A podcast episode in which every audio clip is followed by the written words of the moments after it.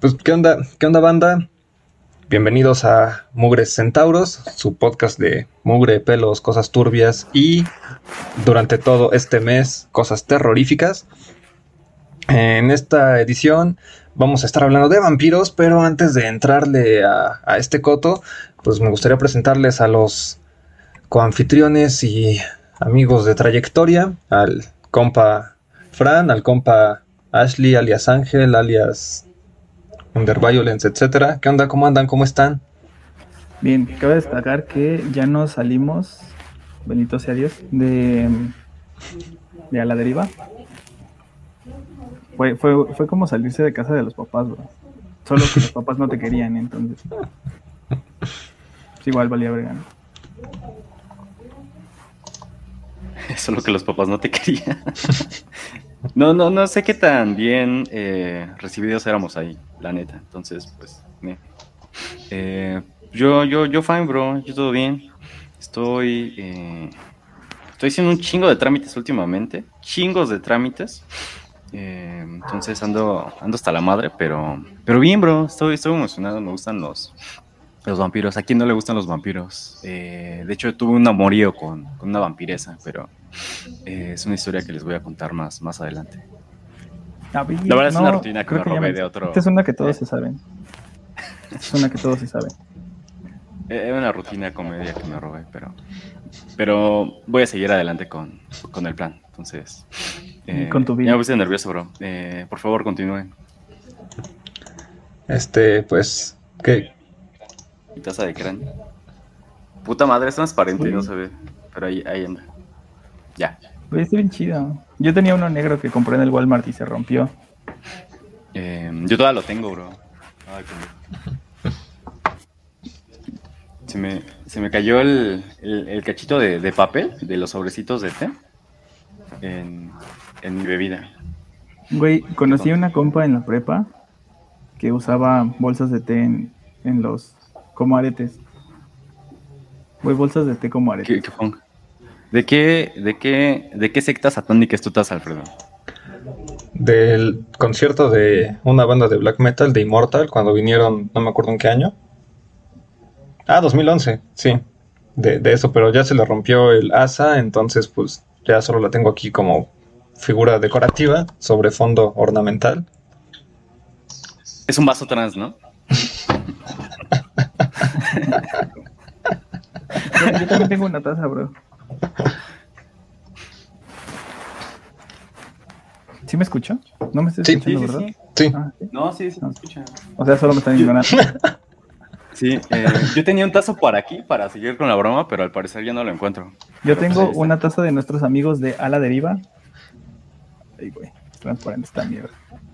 Ah, culero, o sea, dieron tazas y, y nunca nos, nos rolaste la taza, güey. Hasta la ver. Güey, pero me la dieron cuando expuse, bro. O sea, no me la dieron por. Ah, va. O sea, no. Cuando hice dibujitos. A perro. A perro. ah, comprensible, pasa una buena vida. Y pues, ¿de qué vamos a hablar? O- Vamos a hablar de los tazas vampiros. De el mismísimo crepúsculo, bro. De Del Chiqui Drácula. aquellos que aquellos piratas que, mane- que navegan en marea roja. Todos nosotros hemos sido uno de ellos. Eh, tú, del argot popular, te identificas, pana. ¿Quién yo? Pan Ángel. Ajá. Ah, yo. Tú, va. tú primero, Ángel. Ajá. Va, va, va. Pues todos, todos tenemos un vampiro dentro, ¿no? Que, que- yo me identifico con, con Saturno porque ese güey se comió a su hijo. O sea, no tiene mucho que ver con, con la mitología de los vampiros, pero escuchen, es- ese güey se comió a su propio hijo, ¿no?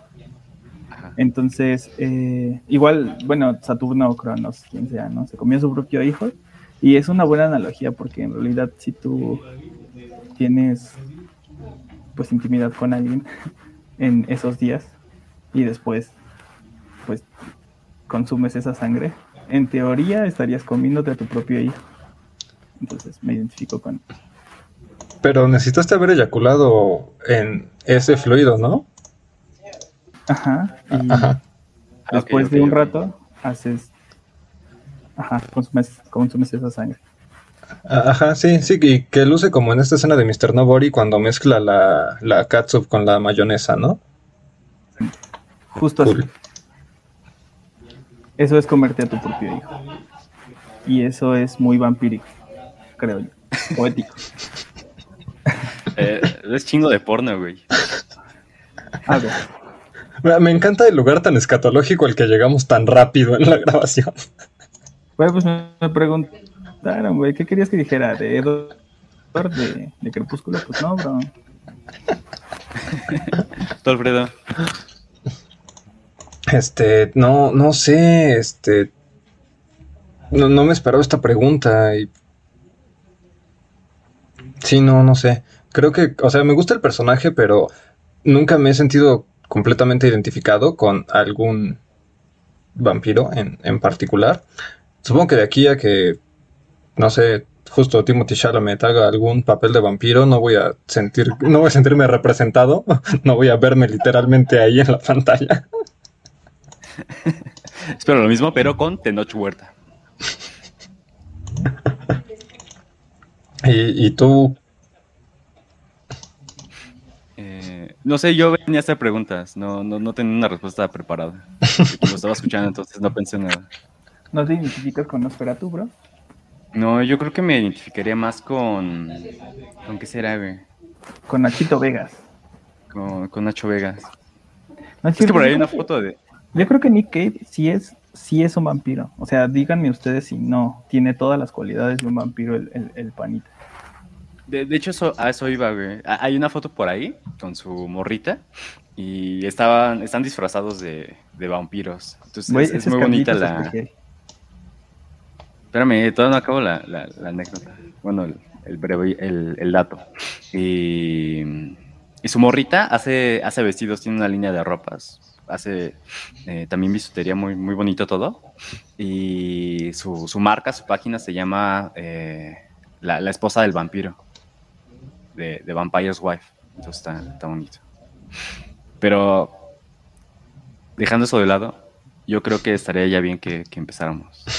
Porque la, la- la banda viene, viene a escucharnos hablar de vampiros, no, no, no vienen a, a escuchar humor, pues no tan bueno. Si, si quisieran ese tipo de humor, se irían a la cotorriza tal vez. Es que es justo es lo que iba a decir. Yo creo que pues la banda no quiere venir aquí a escuchar que le demos cátedra o, o que como cualquier hombre queramos venir a educar a cualquier persona, ¿no? Yo creo que vienen a escuchar aquí. Aquí vienen por los chistes, bro, por la humillación, güey. Por ese sentimiento de, de burla, güey. Creo yo, ¿no? O sea, no. La, la autoburla, la auto, Exactamente, autohumillación. Sí, el recorrer cuatro horas por un palo de, de dos minutos, bro. A eso vienen. Sí, es cierto. Es, es una muy buena cuestión. Hay, hay que preguntarle a la bandita ¿qué, qué, qué hacen aquí, o sea, ¿quién les hizo tanto daño? ¿Cómo es que terminaron escuchándonos en algún punto de la vida? O sea, digo, nosotros sabemos por qué estamos acá, más o menos, ¿no? Pero, pero los escuchas, ¿qué, qué, qué les trajo por acá? Está, está interesante, seguro la peste. Y hablando de la peste, justamente ese es el primer punto que tenemos contemplado en, bueno, que, que aparece en el guioncito que les preparé para hablar de vampiros. Em, O sea, antes, güey, es que te vi bien, bien entrado. ajá, no, no, sí, pues es tu programa, ya es lo que quieras, este. Muchas gracias. Eh, pues bien, bien, chavos. Eh, yo creo que eh, me gustaría empezar con lo siguiente. Hay, no sé si sepan, no sé qué tanto le sepan a la, a la magia y a la brujería. Me imagino que no tanto, pero, pero yo sí. Entonces vengo a, aventarles unos tips sobre magia. No, no es cierto, no sé, pero me leí un, eh, textito por ahí que hablaba sobre magia. Y bueno, eh, creo que eh, uno de los pensamientos mágicos o, o, a unas eh, rama del pensamiento o algo que se, o unas ideas muy del ser humano es, es esta idea mágica de lo semejante llama a lo semejante. Creo que me, encantaría iniciar con esto porque creo que es uno de, un punto medular para hablar sobre el, vampirismo, sobre los vampiros.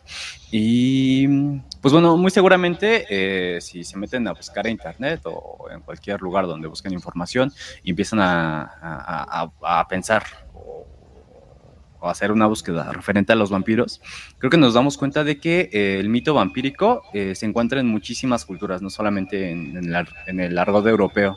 Hay vampiras en, España, que son una, especie de bruja, es un vampiro salvaje. Eh, y que creo que ya, ya, ya se los había comentado la vez pasada cuando hablábamos sobre brujas, brujas que tenían un símil bien, bien, bien interesante porque me parece que ese mito se lo trajeron para acá y pues bueno, el punto es que son brujas que consumen eh, sangre humana. Y está curioso porque eh, en, algunas de las líneas sobre este mito, esa bruja no mataba, sino simplemente se alimentaba de, la sangre de eh, mayormente de hombres y de niños. también podemos encontrar al vampiro en China. Está bien cagado. De hecho, no sé si traigan el dato por ahí, pero hay una peli sobre, sobre vampiros eh, me parece que fue eh, después de las de Bela Lugosi. Creo que sacaron como dos o tres, ¿no? De Bela Lugosi. El punto es que hacen la, película con vampiros chinos. Y em, lo gracioso de aquí es que el, que va a, o, el hilo conductor de, la película es que va a Van Helsing o llaman a Van Helsing desde China pues para que los ayude con el, con el drama. Y eh, creo que también se encuentra el mito vampírico en esta diosa egipcia que, pues, va, a castigar a los hombres, pero poco a poco se vuelve adicta a la sangre de, los humanos. Los dioses al ver que pues, está cargando a toda la humanidad, se sacan de pedo y dicen, no, no, no, eh, ¿sabes qué? Creo que deberíamos de calmar a esta morra, pero esta morra es tan poderosa que no, le pueden hacer frente y lo que hacen es eh, engañarla, le, ponen por ahí unas tinajas de vino para que ella la confunda con, la sangre por el, color rojo. Y pues esta morra se, chinga las tinajas de vino. Se pone bien peda y así es como logra vencer a esta diosa para, para abordazarla y encarcelarla. Entonces, eh, bueno, lo que veo con todo esto es que el mito vampírico se encuentra en muchísimas culturas eh, de la humanidad. Creo que están muy ligados eh, por esto que les comentaba en un inicio, ¿no? Por este pensamiento, estas ideas mágicas de lo semejante llama a lo semejante. ¿Cuál es el punto fundamental de los vampiros? Es que consumen sangre humana. y este consumir sangre humana es el consumir la vida, ¿no? Eh, no sé, tal vez ahorita Alfredo nos traiga un, dato interesante. No sé si haya vampiros que, pues, pues que beban semen, ¿no? creo que también estaría en esa línea de, beber, de beber la vida, de beber eh, el líquido fundamental de, la humanidad. Y creo que es, eh, pues no sé, el único que me interesaba hacer la introducción, de que, pues a final de cuentas, interesante de los vampiros es que succionan vida. Y de ahí eh, se, ha ido derivando poco a poco, tanto así que eh, en la actualidad, no sé si han escuchado el término de vampiros energéticos, ¿no? Que es esta banda que trae vibras bajas y que malvibra a la banda y que pues, entonces lo, lo que se supone es que te está vibrando las... no sé, te está haciendo que vibres bajo, te está, vibrando, te está succionando la energía, pues por eso están en ambientes o son personajes tóxicos o, o que no caben dentro de relaciones sanas, etcétera. Pero pues, bueno, creo que es, es como lo, lo, que más, em, o bueno, lo que me con lo que me gustaría introducir el tema vampírico y pues ya date, bro. Empieza a hablar de pestes. Y más... También era yo. Fui yo, me declaro culpable. Ya mucha honra, bro. ahí está la respuesta para tu pregunta. Sí, solo hay un vampiro que succiona vida de, utilizando otros fluidos y es el compa Ángel. Entonces, lo, hemos resuelto. Ya hicimos nuestro aporte a la cuestión de los vampiros. Muchas gracias. Y nos vemos en la próxima. Cuando nos escuche más banda, hay que sacar playeras que diga yo soy un vampiro de semen. Vampiros de semen. Güey, es un cómic de vampiros de semen. Bueno, cualquiera de los dos. o antes de que nos escuchen, o sea, podemos hacerlo ahorita y empezar a darle circulación ahí en el Patreon que todavía está medio muerto. Como los vampiros, precisamente.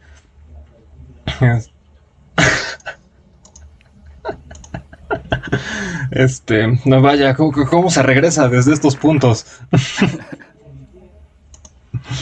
Em, pero sí, bueno, está, curioso. tenía la duda sobre si irme tan, tan antropológico eh, desde el principio y lo que decidí en el guion fue no hacerlo. Pero, eh, o, sea, como que está un tanto más, más enfocado en, en Occidente, lo que, lo que preparé, pero pues igual podemos ponerlo en relación con estas ideas de los seres que, que succionan sangre y que pues sí aparecen por allí dispersos en varias partes del mundo, a pesar de que no todos les llaman vampiros y creo que también allí estaría, sería importante plantearnos la pregunta de si cualquier eh, figura mitológica que se alimente de sangre es un vampiro, eh, pensando en que pues, el, el vampiro es...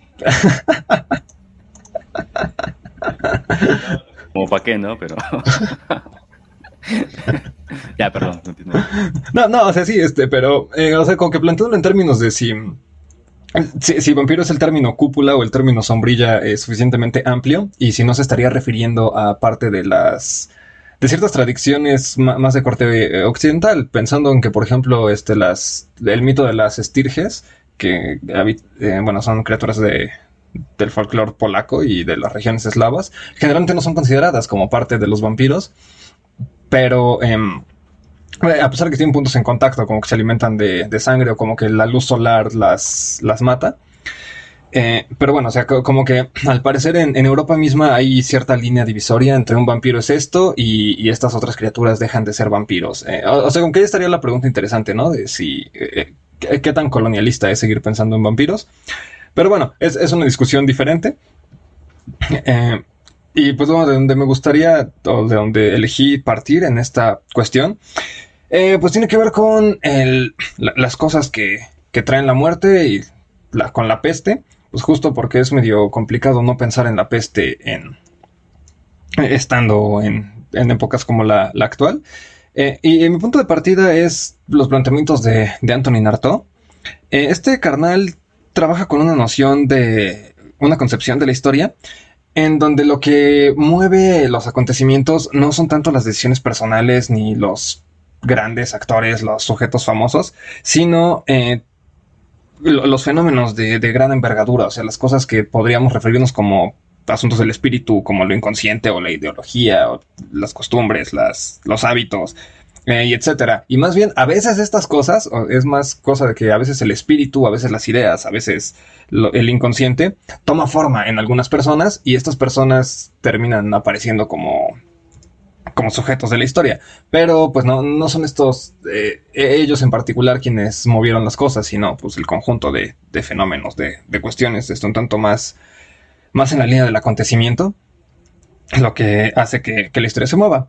Eh, hay varios textitos en donde desliza estas hipótesis. En, del que estoy partiendo es el del teatro y la peste.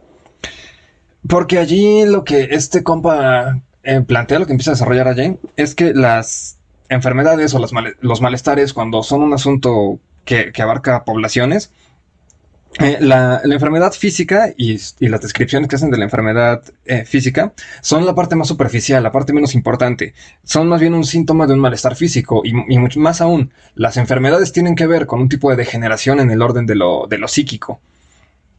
Em, parte de esto cuando él revisa algunos, pues una serie de textos que se han hecho sobre algunas pestes en, Grecia, en Egipto y, en otras latitudes, eh, y como que a él le llama la atención que generalmente se encuentra que los órganos afectados son los que tienen que ver con ciertas acciones eh, conscientes o, voluntarias, particularmente el, cerebro, que se encontraba, eh, igual que los pulmones, se encontraba como que ennegrecido en unas láminas que se asemejaban un poco más al polvo de carbón que a, los músculos blandos.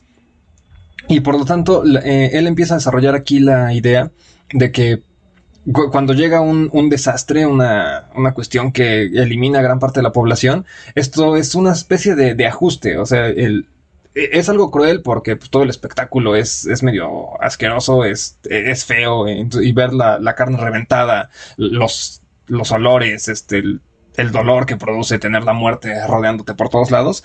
Eh, no, eh, vaya, nosotros lo percibimos como algo, algo malo o algo indeseable en la medida en que pues, somos los, las víctimas, nos pasa a nosotros, pero pues no necesariamente es algo malo por sí mismo, es solamente una fuerza, una fuerza cruel, y la crueldad para Arto es pues esta cosa que que opera y que es este, mucho más grande que los humanos, que no podemos alcanzar a comprenderla.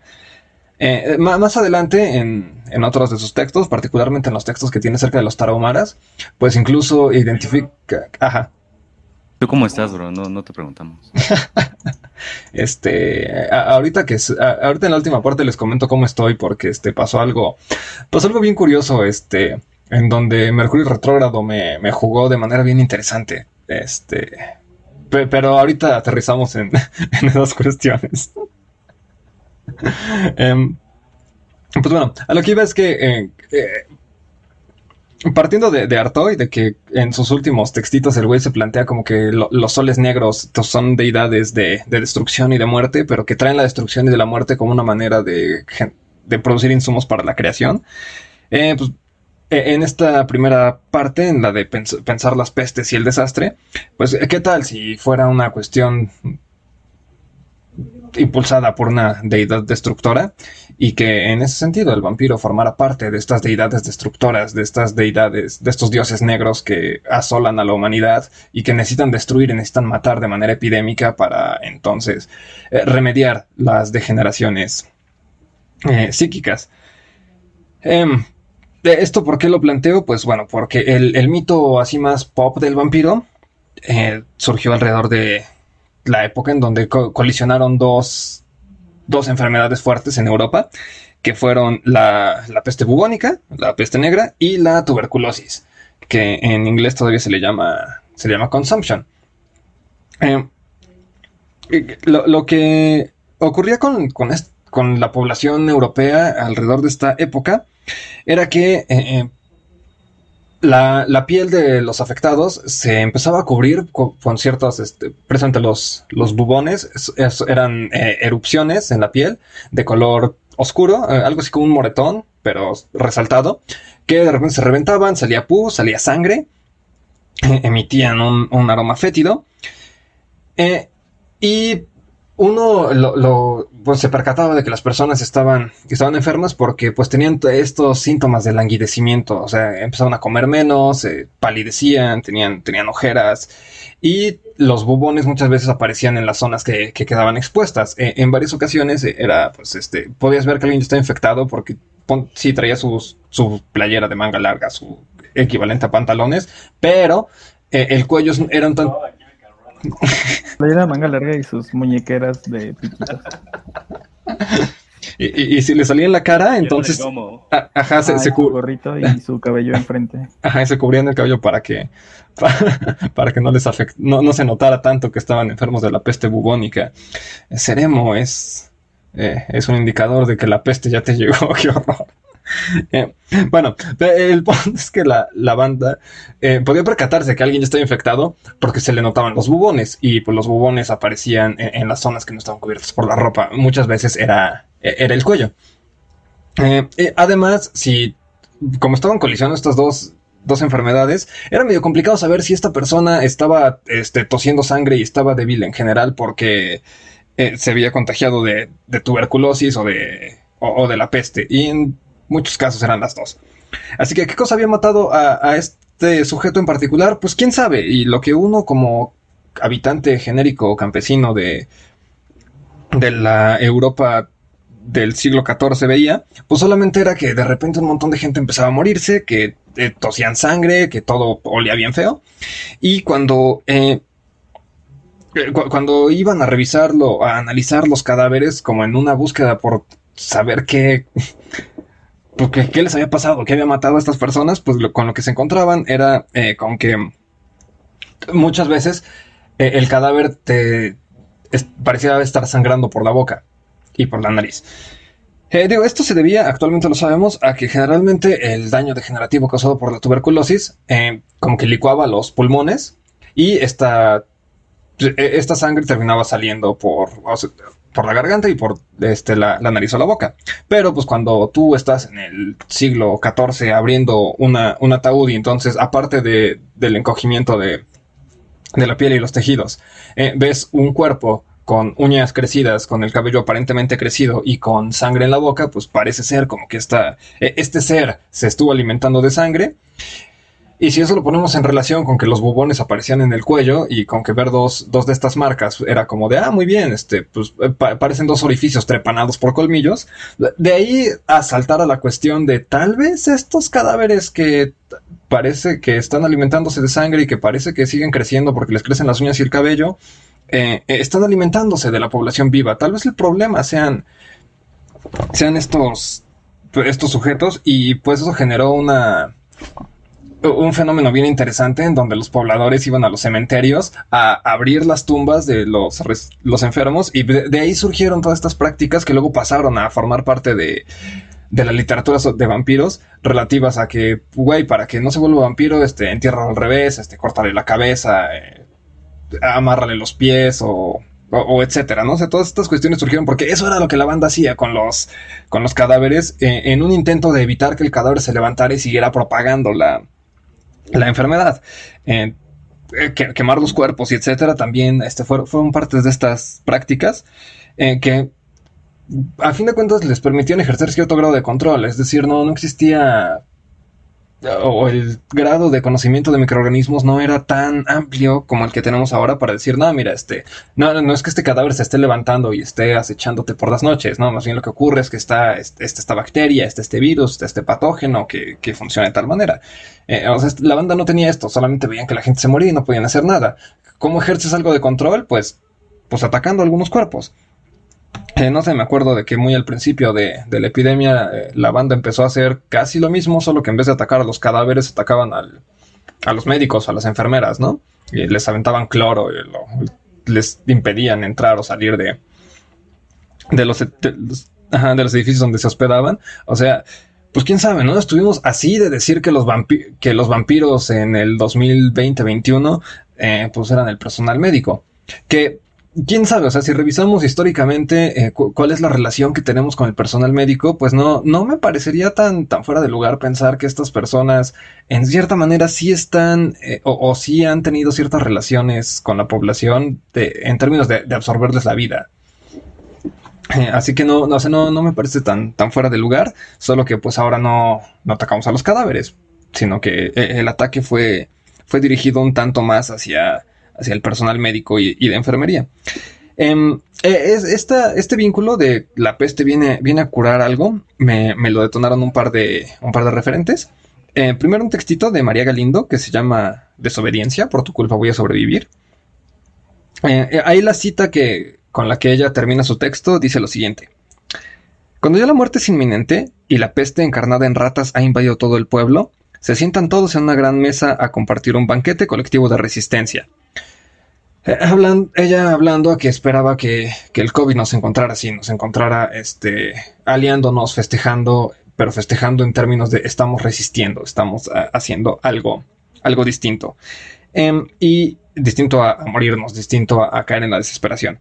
Y ella cita esta escena porque es la escena con la que cierra la película Nosferatu de Werner Herzog.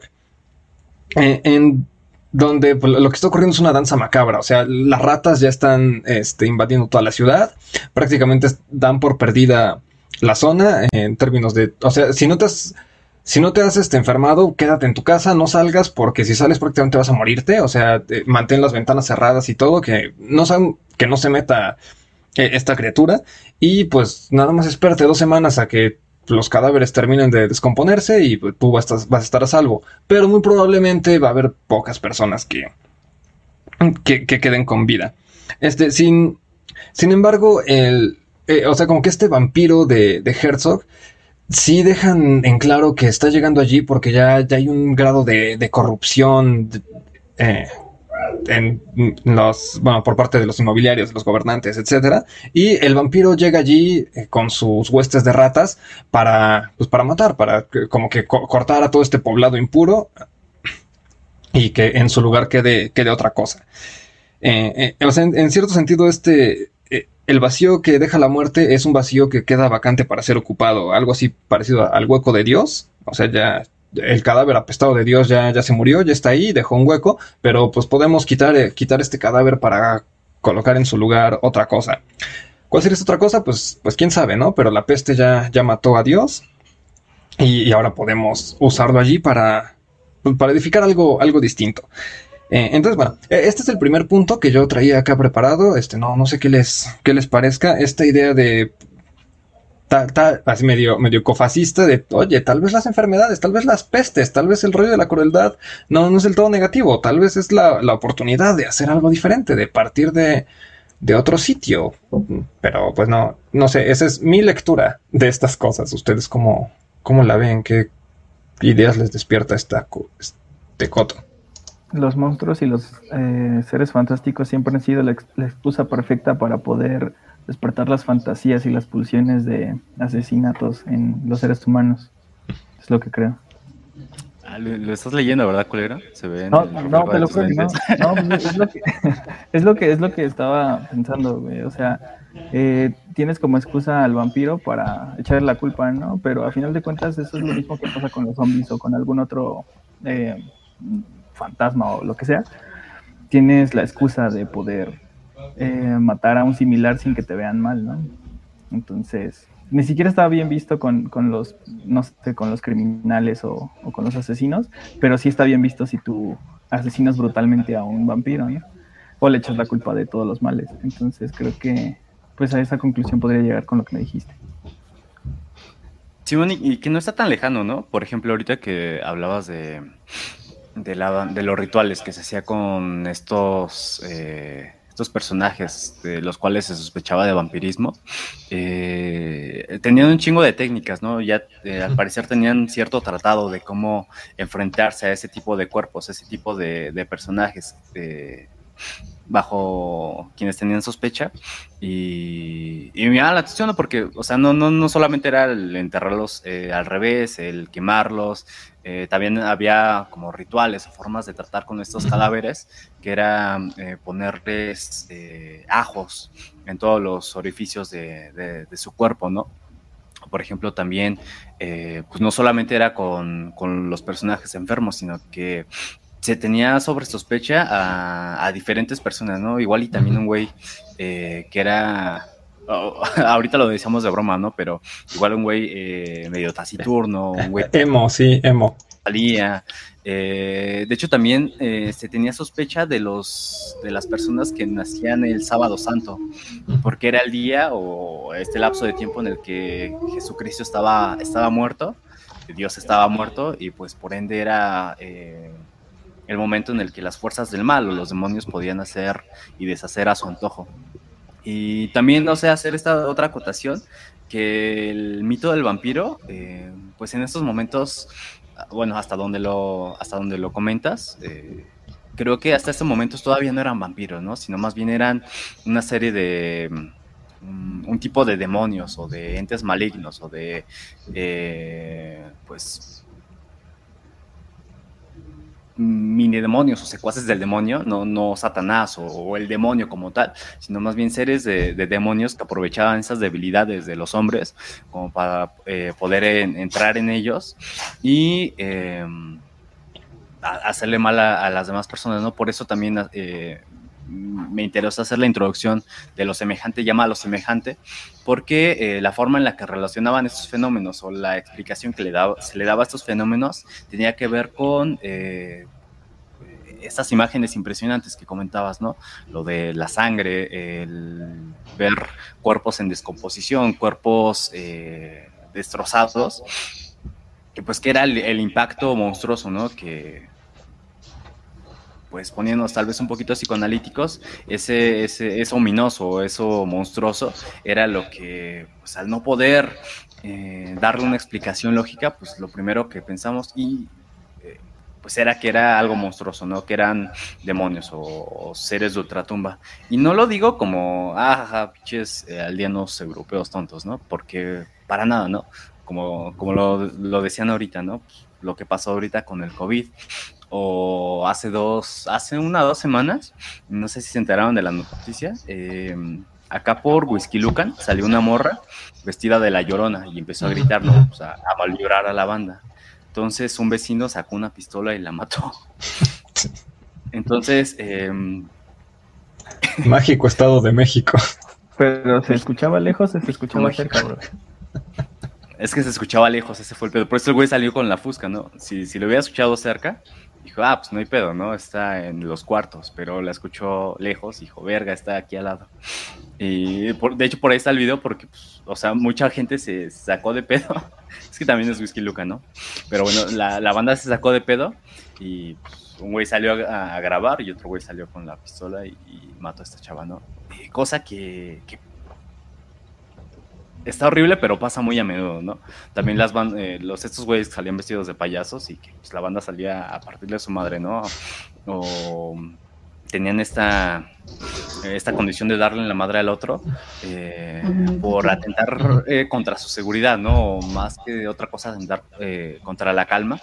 Pero en última instancia lo que voy es, es esto, ¿no? Que estas eh, maquinaciones mágicas que nos hacemos siempre parten de un lugar bien particular, ¿no? En este caso eh, surgió a partir de, de, de, de, la peste, a partir de enfermedades infecciosas que, que, pues, que nos llegaban a todos y que muy posiblemente en este momento, si no tuviéramos ya tantos monstruos a quienes aquejarlos o a quienes relacionarlos con lo que está pasando en estos momentos, muy posiblemente también lo estaríamos haciendo, ¿no? O igual lo estamos haciendo solamente que no con monstruos, igual lo estamos haciendo con eh, López Gaté, el Obrador, cualquier enemigo imaginario que se nos aparezca por ahí.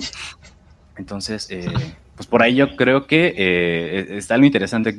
Eh, igual, eh, y otra cosa, ¿no? Sobre el último punto que, comentabas, creo que ahorita lo vamos, o no sé si tengas pensado en, en, en, extenderlo un poquito más, pero creo que podemos hacer a partir de aquí ya muchas maquinaciones, ¿no? De, qué es lo que se puede hacer con esta figura del vampiro, qué es lo que se ha hecho. Eh, las primeras eh, películas que surgen de, de los vampiros son justamente la de Nosferatu y la de la de Drácula, ¿no? De, de Bela Lugosi.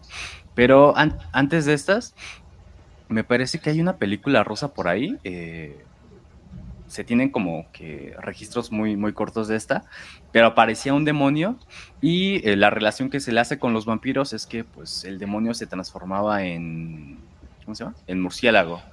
Y, gran parte de la estética que tenía este vampiro, o, o este demonio, mejor dicho, tenía que ver con con, con, el, ente, el ente vampírico que después eh, surge con Drácula de, de Bela Lugosi.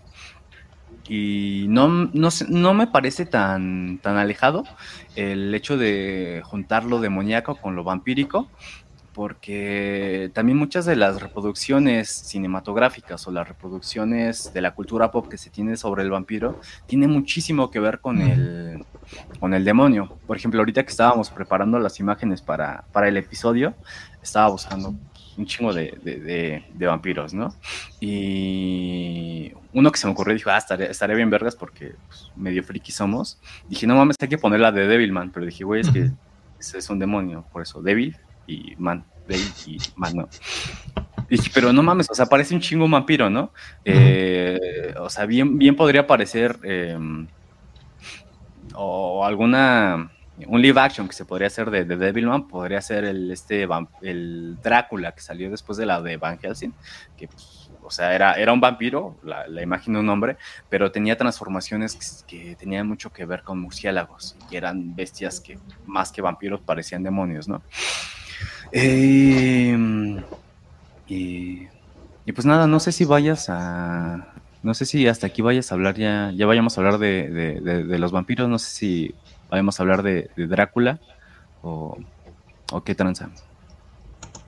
Este, sí, sí, pues justo en la siguiente parte tiene, le, puse matar al sacerdote en ti, que tiene que ver con este sesgo que donde la figura del vampiro se volvió más explícitamente un antagonista de la mitología judeocristiana.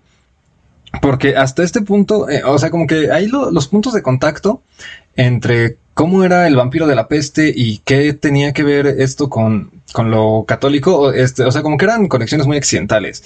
Eh, por ejemplo, hay, hay una práctica que se hacía en ciertas zonas, en este momento no tengo el dato en concreto de, de cuál fue la, la, latitud en donde surgió, eh, pero bueno, se supone que parte de, del mito de lo que permitió conectar que los vampiros fueran eh, algo emergido del reino de lo diabólico, eh, supuestamente tenía que ver con que hubo una práctica en donde para cuidar tu casa eh, la marcabas con una cruz y eso supuestamente alejaba a las a, los entes malvados. Este, pues no, lo, lo, que ocurría era pues, más bien los eventos ocurrían al revés. Primero alguien se contagiaba de peste y para que las personas supieran que alguien estaba apestado allí, lo que eh, se hacía era marcar la, el portal de la casa con una, con una cruz o con una X o vaya, marcarlo de alguna manera para que entonces tú supieras que en esa casa había un enfermo y trataras de mantenerte lejos de, lejos de allí.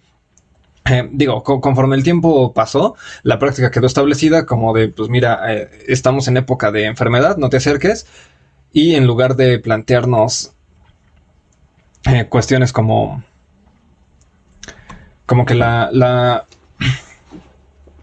más bien como que la cruz, este, resuelve el. Más bien, en vez de pensar que la cruz está previniéndote a ti de contagiarte, eh, se invirtió la causalidad y fue como de no, este, lo que está pasando es que la cruz evita que la enfermedad llegue, llegue contigo. Pero, o sea, por, entonces no, fue planteado o no fue este. No se, no se pensó originalmente en que eran las cruces lo que evitaba que, el mal entrara a tu casa. Más bien, pues pones una cruz para que supieras que el mal ya estaba ahí. Eh, y, sin embargo, sí este, se dio esta, esta amalgama. Creo que mucho tuvo que ver con que parte de las prácticas acerca de las primeras creencias de los vampiros estaban en una relación muy cercana con, los ritos religiosos. Eh, por ejemplo, el hecho de ir a, desenterrar un cadáver y, luego agredirlo. Pues tiene que ver con que generalmente en los cementerios es donde te encuentras un montón de imaginería religiosa, con figuras de ángeles, figuras de cruces y etcétera. Entonces, está, eh, eh, las acciones eran transgresoras, pues no, no, solo en términos de poner en riesgo tu salud, sino también estás este, transgrediendo parte del ritual católico o, cristiano de qué, qué, se hace con los muertos. Ah, o sea, me parece que este, estos dos puntos, la, enfermedad y la religiosidad, este, chocaron o estuvieron en contacto durante tanto tiempo que se volvió medio difícil separarlos. Y a la larga, eh, esto hizo que el vampiro, más que ser un, tipo de criatura que traía la muerte o que traía este, pues, estas escenas de, que, te ponen en, en, contraste con las limitaciones de tu vida, adquiriera una dimensión moral. No, solo el, final de la vida, no solo lo que te pone eh, materialmente en riesgo, sino también lo que debes evitar hacer. Y aquí este, pues, los tres ejemplos que, traigo son pues, los de, de vampiros que ya tienen esta esta etiqueta de que están haciendo algo moralmente mal, colocándonos desde el punto de vista de la religión eh, occidental. Eh, pero eh, esta cosa, o sea, esto mal que hacen, en este punto empieza a aparecer que no es solamente que se alimenten de vida, no es solamente que produzcan la muerte y que alrededor de ellos haya, haya enfermedad o haya criaturas que son vehículos de la enfermedad, como las ratas, sino que también empieza a haber aquí un, un componente sexual que no, estaba presente en los vampiros anteriores. Eh, el primer referente que en muchos lugares este, pues toman en consideración como la, primera narración propiamente de vampiros es, pues, Carmila de Sheridan Le Fanu. Eh, y lo que me llama la, atención acá, eh, bueno, primero es muy poco sutil respecto de qué está hablando. el personaje principal es, se llama Laura, es una adolescente que por ahí de la, según la edición que, que tomes, pero por ahí de la página 10 aparece el, primer sueño que ella tiene y son sueños homoeróticos. Eh, literalmente esta morra se encierra en una, en una de las habitaciones, así donde no está su, su nana, donde no está su haya, y eh, lo que empieza a hacer es pues a, acariciarse, eh, se encierra para gemir y entonces aúlla cuando siente que dos agujas le pinchan el corazón. Entonces ella se, despierta cubierta, cubierta en sudor y está este, pues, allí sola en el sitio donde entró a, estimularse. Em, eh, estos sueños que, ella tiene, donde ve la. Observa los ojos y el cabello y el cuerpo de, una mujer muy guapa. Eh, eh, son atendidos a través de, de rezos. Lo que le comentan hacer es, bueno, pues este diario durante tanto tiempo debes repetir estas oraciones, estas plegarias y eventualmente los sueños van a desaparecer. Lo cual eh, sucede con cierta eficiencia, pero en la misma, en la misma narración, eh, pues como si Sheridan Lefanu fuera lacaniano, ¿no? Este, reprimes el deseo, pero este regresa en lo real y regresa en la forma de una niña muy guapa que originalmente está enferma y que eh, también detona esta, esta sensación homoerótica en Laura. La niña que regresa se llama Carmila. Em, antes de que se den propiamente los, las interacciones homoeróticas entre estos dos personajes, mencionan a otra joven que se llama Berta Renfield y ella eh, parece que muere por enfermedad, pero esto lo relatan porque me parece que Laura está con su padre, que es médico o algo por el estilo, y están leyendo la eh, como que el historial o el archivo de, la muerte de Berta. Eh, y allí hay una nota en donde dicen, bueno, este, nosotros dijimos que ella murió a causa de, de esta peste que nos está asolando, pero la verdadera causa es otra. Y, y, yo me siento muy culpable porque no, no vi este no vi cuál era la razón original. Eh, a causa de eso, entonces, este, ahora debo perseguir y, debo matar a un monstruo para vengar este, la muerte de mi hija. En este momento no, especifican qué es. Bueno, la, narración sigue avanzando y pues resulta que eh, hay por allí unos diálogos entre Carmila y, Laura que, pues, o sea, son este tipo de cosas que lees con el emoji de cejas, ¿no? Porque en serio las cosas que se dicen son súper súper directas, ¿no? E, es un coqueteo nada sutil. Oh, yo nunca he amado a nadie, pero ahora que estoy contigo y que veo tus bonitos ojos y las, los ojos de tu piel, creo que ahora puedo tener una amiga. ¿Serás mi amiga? Y es como, ok, bueno, que no, sé si las mujeres lesbianas coqueteaban así entre en la época de Lefanu. No sé si era lo más parecido a ver porno de lesbianas que existía por entonces, pero pues vaya, los intercambios entre estas dos mujeres son bastante explícitos. Y hay, una sección cuando pues Laura vuelve a tener estos sueños eróticos, en donde menciona que después de estar con Carmila, ella se regresa a su cuarto.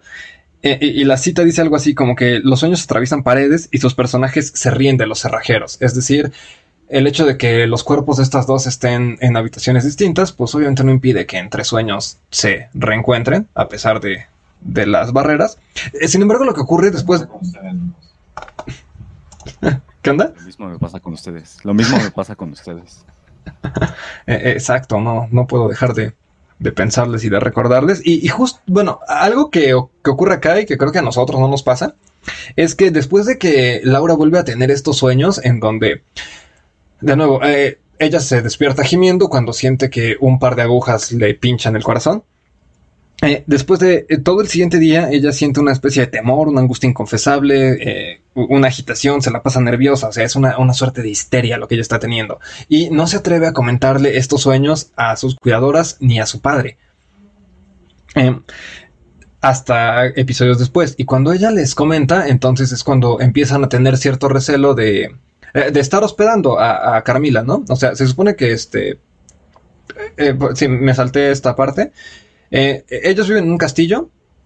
De repente pasa un carruaje que pues, se accidenta cerca donde están ellos y eh, parte de, los accidentes este, pues, sale volando esta, esta niña. Entonces hacen por allí un trato en donde al parecer la, madre de Carmila tenía que ir a atender un asunto urgente, pero como que se las encarga, tipo, bueno, ahorita está muy conmocionada, este, pues la verdad, esto me, me dificulta viajar, entonces ustedes quédensela, este, ya yo regreso por ella cuando, cuando resuelva mis, mis asuntos. Y ellos, pues muy tranquilos, este, se quedan con Carmila. Pero después de que este, se enteran de este episodio de que Laura está teniendo sueños homoeróticos, empiezan a tener recelos cerca de Carmila. Y a grandes rasgos la resolución tiene que ver con que, pues, eh, efectivamente, ¿no? Este, Carmila era esta criatura que, eh, que produce ciertos efectos. O sea, sí mata personas, sí trae la peste, porque este, en, en el cuento la, la peste está asolando a los pobladores, pero principalmente quienes están muriendo de la peste son mujeres jóvenes que languidecen, que tienen, este, se ven más débiles, están como que muy nerviosas, muy ansiosas, eh, y lo resuelven en términos de, bueno, o sea, es que es, que es Carmila quien les está produciendo esta, esta especie de sueños medio extraños, quien las está desviando del buen camino. Eh, los últimos, son dos o tres capítulos, eh, están muy cargados de, de moral católica, que apuntan hacia, mira Laura, tú estás bien, tú no hiciste nada mal, este, que hayas tenido sueños homoeróticos, es culpa de Carmila, nada mal contigo, y entonces tenemos que matar a este monstruo gay que es eh, justo lo que terminan haciendo, ¿no? Me parece que le cortan la cabeza con un hacha. Eh, eh, esta misma cuestión, digo, un tanto, digo, difuminaciones más, difuminaciones menos, también aparece en el Drácula de, de Bram Stoker.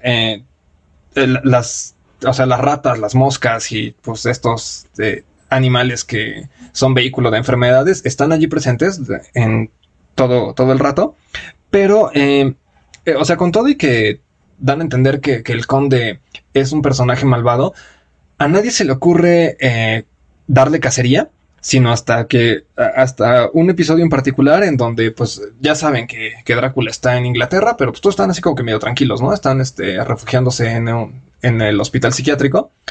Y entonces cuando van a revisar, este, dónde está Mina Harker, la prometida de, de Jonathan, abren la puerta y describen que se le encuentran a ella de rodillas enfrente de, de Drácula, que está, está de pie. El conde tiene el pecho descubierto y, y, ella está colocándole los labios en el pecho. Pero, pues digo, si sabemos algo de anatomía humana, si ella está de rodillas y él está de pie, salvo que él sea de muy baja estatura, cosa que no se justifica, los labios de ella no están a la altura del pecho de él, pero ok. Adelante. Entonces, bueno, eh, encuentran la escena del adulterio, este, Drácula se escapa.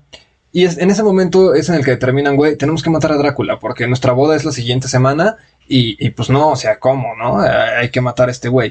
Eh, en ningún momento Jonathan y, Mina hablan en términos de, oye, ¿estás segura de que si quieres casarte? Más bien el asunto es, hay que matar a, a este sujeto que, a quien caché en pleno acto erótico con, con ella, porque si no, mi matrimonio no puede sostenerse. Y, eso eh, es lo que da inicio al, segundo acto.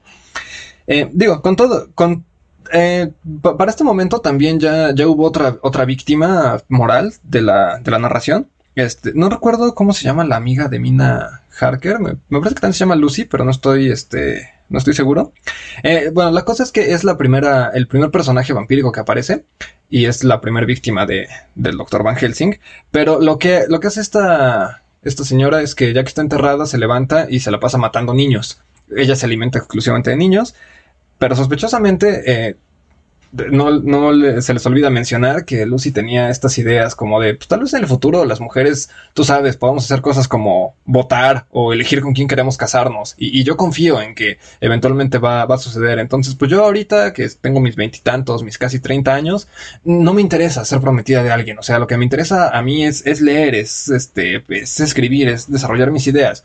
Y pues bueno, eh, esta mujer muere de manera no muy, este, o sea, su primera muerte realmente no, no, es muy ritualista ni nada. La muerte ritual es cuando la matan tras haberse convertido en vampiro. ahí sí le dan un montón de tensión y allí sí detallan todas las circunstancias sobre cómo hay que entrar, dónde hay que colocar este el los ah, no es cierto, no, a ella la matan este impidiendo que pueda entrar otra vez a su a su cripta, rocian con agua bendita, colocan ajos y demás, entonces esto impide que ella pueda este eh, refugiarse de la luz del sol y pues muere al amanecer cuando cuando los rayos del sol este, la alcanzan.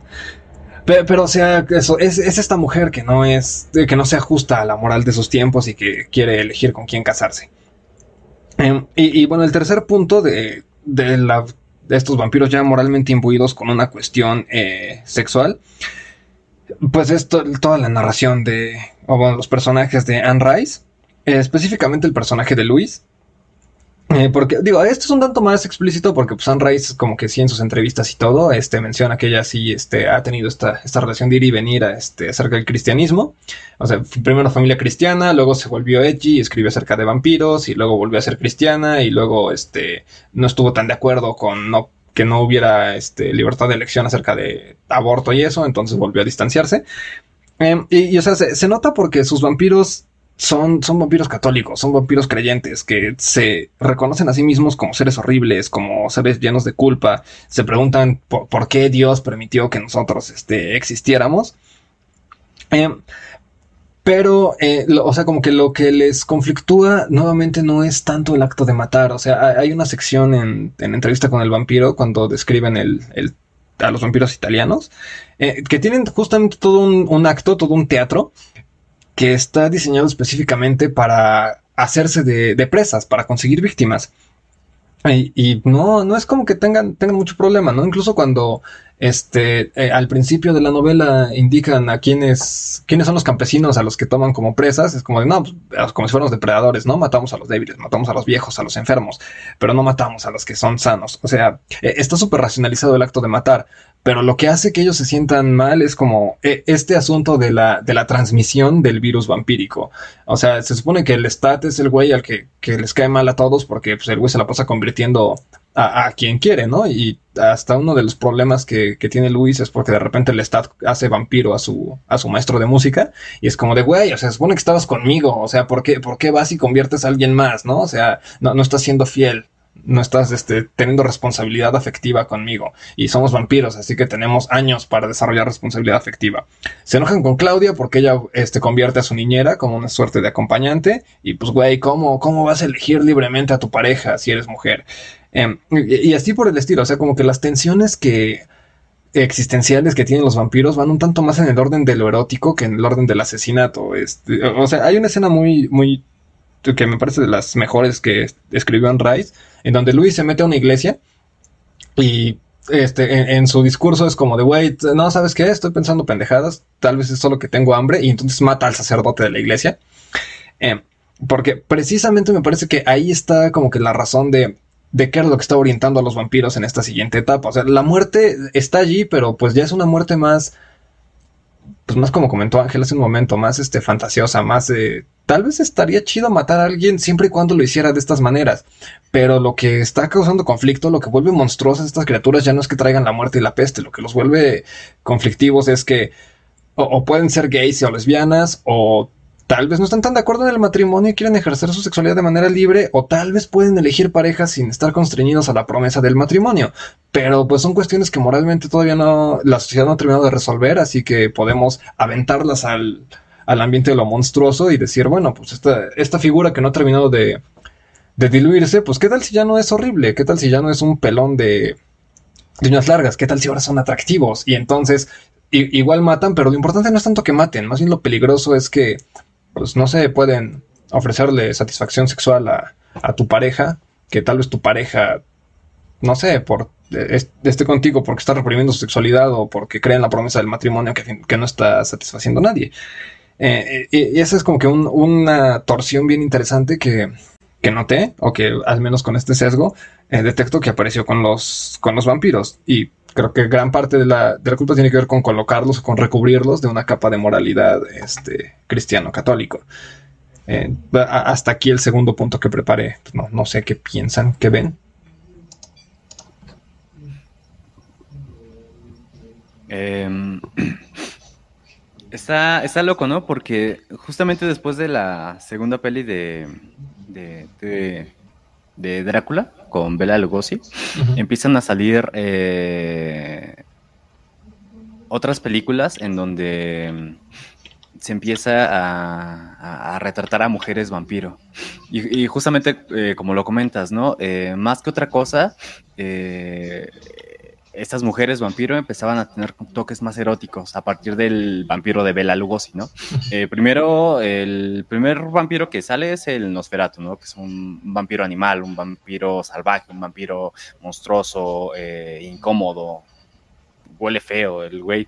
Em, eh, viaja en barcos, ¿no? Está el desmadre de las ratas, etcétera.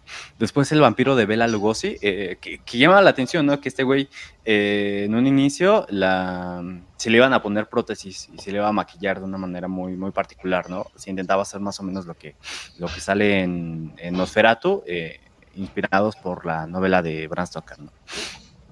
se empieza a tener un vampiro más Sí, no, justamente un, tanto más sensual. Y si nos damos cuenta ahí en la película, eh, este güey es como muy elocuente, ¿no? Muy, muy, erótico, muy. como eh, medio humor o bromitas muy sugerentes, muy sugestivas. Hay una escena en donde. Mm, creo que está con Van, Helsing y le, está sirviendo vino y este güey le pregunta, oye, güey, em, ¿y tú no bebes?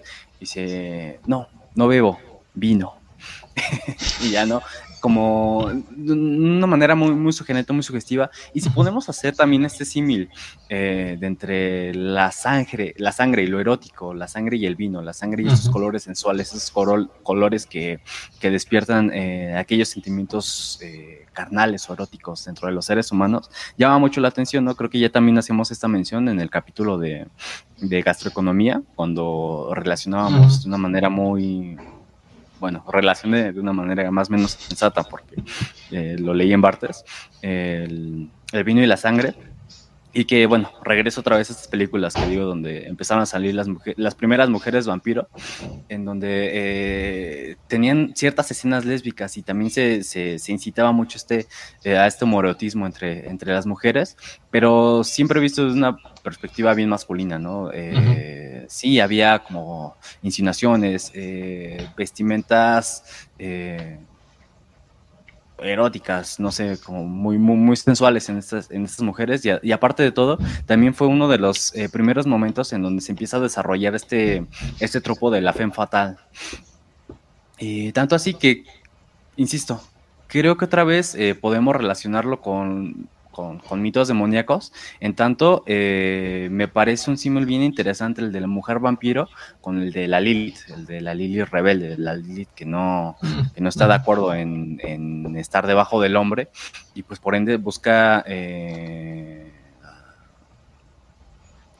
busca ah, rebelarse en contra de, del poderoso, en contra del hombre, en contra de aquel que en algún momento tenía poder, pero ahora la mujer en, tanto en cuanto es vampiro y en tanto tiene posibilidades diferentes y en tanto ahora es más poderoso que el hombre, eh, empieza a jugar un, papel diferente, ¿no? Y es en estos momentos en los que empieza a incomodar a las otras personas. También, no sé, se me ocurre pensar en estos momentos en las películas del santo y las mujeres vampiro, que eh, esto ya es tanto más actual que, las otras películas, pero que vemos en cómo, cómo han empezado a caer estos tropos, en donde las mujeres fuertes o las mujeres diferentes, son, donde las mujeres eh, que no actúan como debieran de actuar las, las, señoritas o, las damas, son esas mujeres que están envueltas en un halo demoníaco, envueltas en, en un halo profano, envueltas en en situaciones que pues que no son satisfactorias para el resto de los personajes o el resto de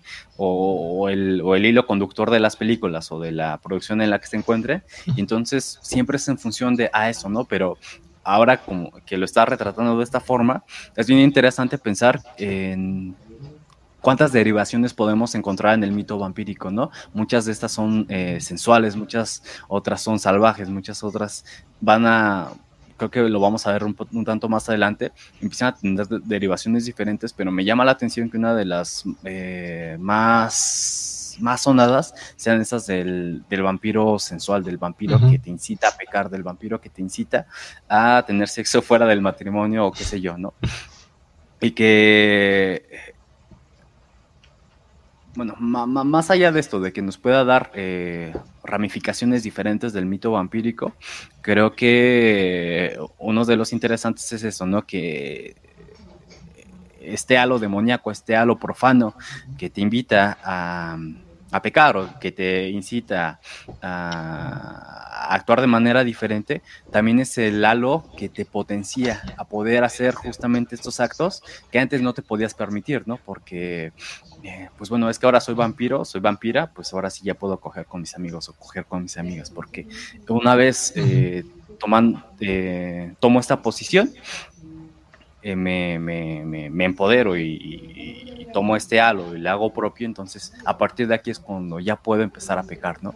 ¿Quién sabe qué es lo que pueda significar esto, ¿no? Si es como, ah, bueno, ahora me reconozco como tal o reconozco los deseos que hay en mí, por ende ya puedo empezar a cumplirlos sin, bueno, sí, ¿no? Con las reprobaciones desde afuera, pero pues conmigo ya no es tanto la bronca, ¿no? A partir de aquí ya, ya, es donde lo puedo hacer y donde tengo la posibilidad de hacerlo.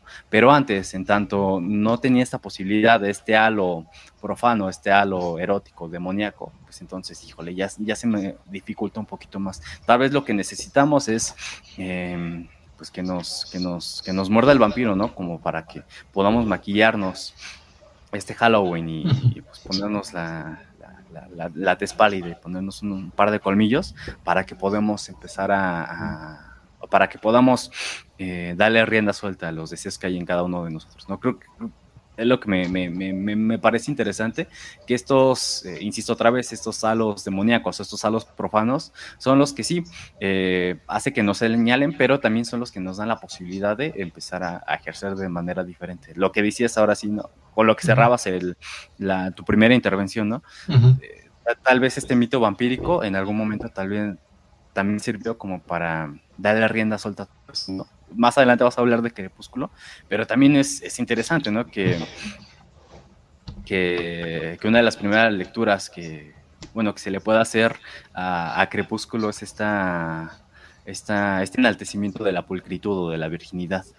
Entonces, eh, está interesante cómo se, se, va targiversando este, este mito, pero al menos en este inicio me parece súper locochón, ¿no?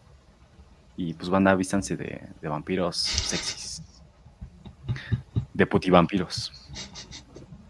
Putivampires. Banda, yo creo que fue.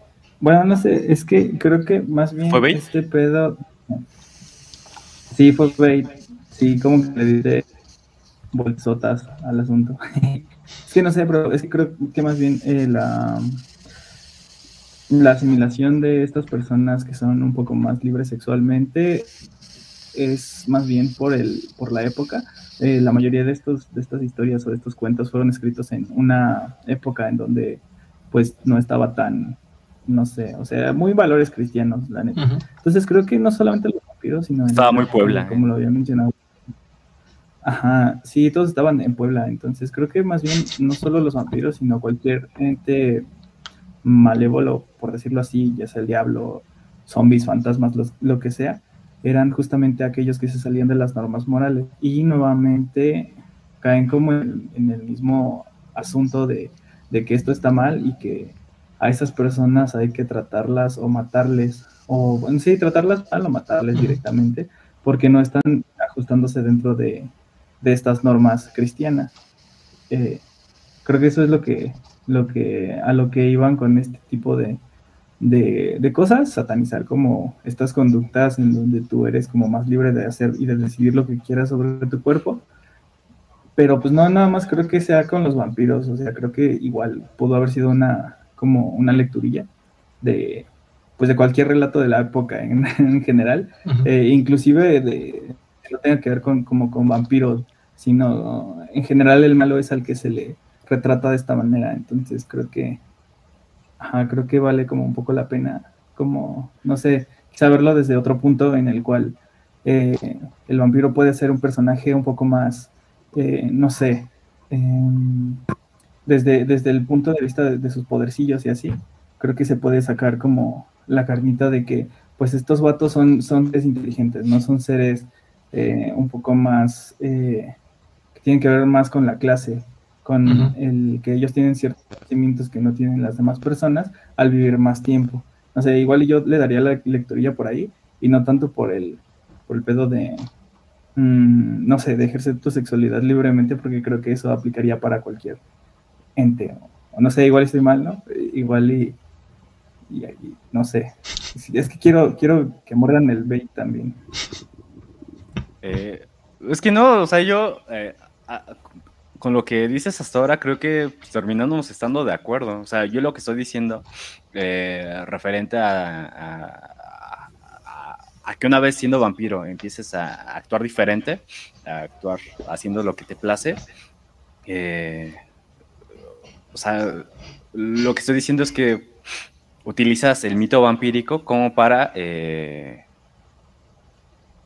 hablar de este tipo de cosas, pero pues permeado por diciendo, ah, no, es que es el vampiro, para no meterte en pedos, o para hacer, eh, pues para que tenga subtexto el, el, relato, no, o sea, no digo que te vistas de vampiro para coger, no, o sea. ¿Cómo no? Yo digo, o sea, también. O sea, yo, lo que digo es que estábamos de acuerdo, güey, pero tú no querías. ¿Por qué, güey? Más bien esa es la pregunta. ¿Por qué, bro? O sea, estamos diciendo lo mismo, ¿por qué no estás de acuerdo ahora? No, o sea, sí, pero yo no utilizaría el, la herramienta del mito vampírico para argumentar eso. Podría usar cualquier herramienta de cualquier mito. E, eso era lo que... Pero igual, o sea, estoy, de acuerdo contigo. Solo aclaraba ese punto intrínseco y de... ¿Cómo, cómo bueno, eso. No me acuerdo, pero... O sea, es que lo que hiciste fue darle un valor intrínseco a, a esa madre y pues podría ser cualquier cosa. Pero ¿por qué crees lo que crees, güey? o sea, ¿por qué crees lo que crees? ¿Por qué Carlos Muñoz? ¿Por qué crees lo que crees? ¿Por qué te dejaste la, carrera, la, la barba como Carlos Muñoz? Güey, me lo voy a quitar. Es que, no sé, siento feo. Es que, no sé. es- Creo que a todo el mundo le gusta mi barba, excepto a mí. güey.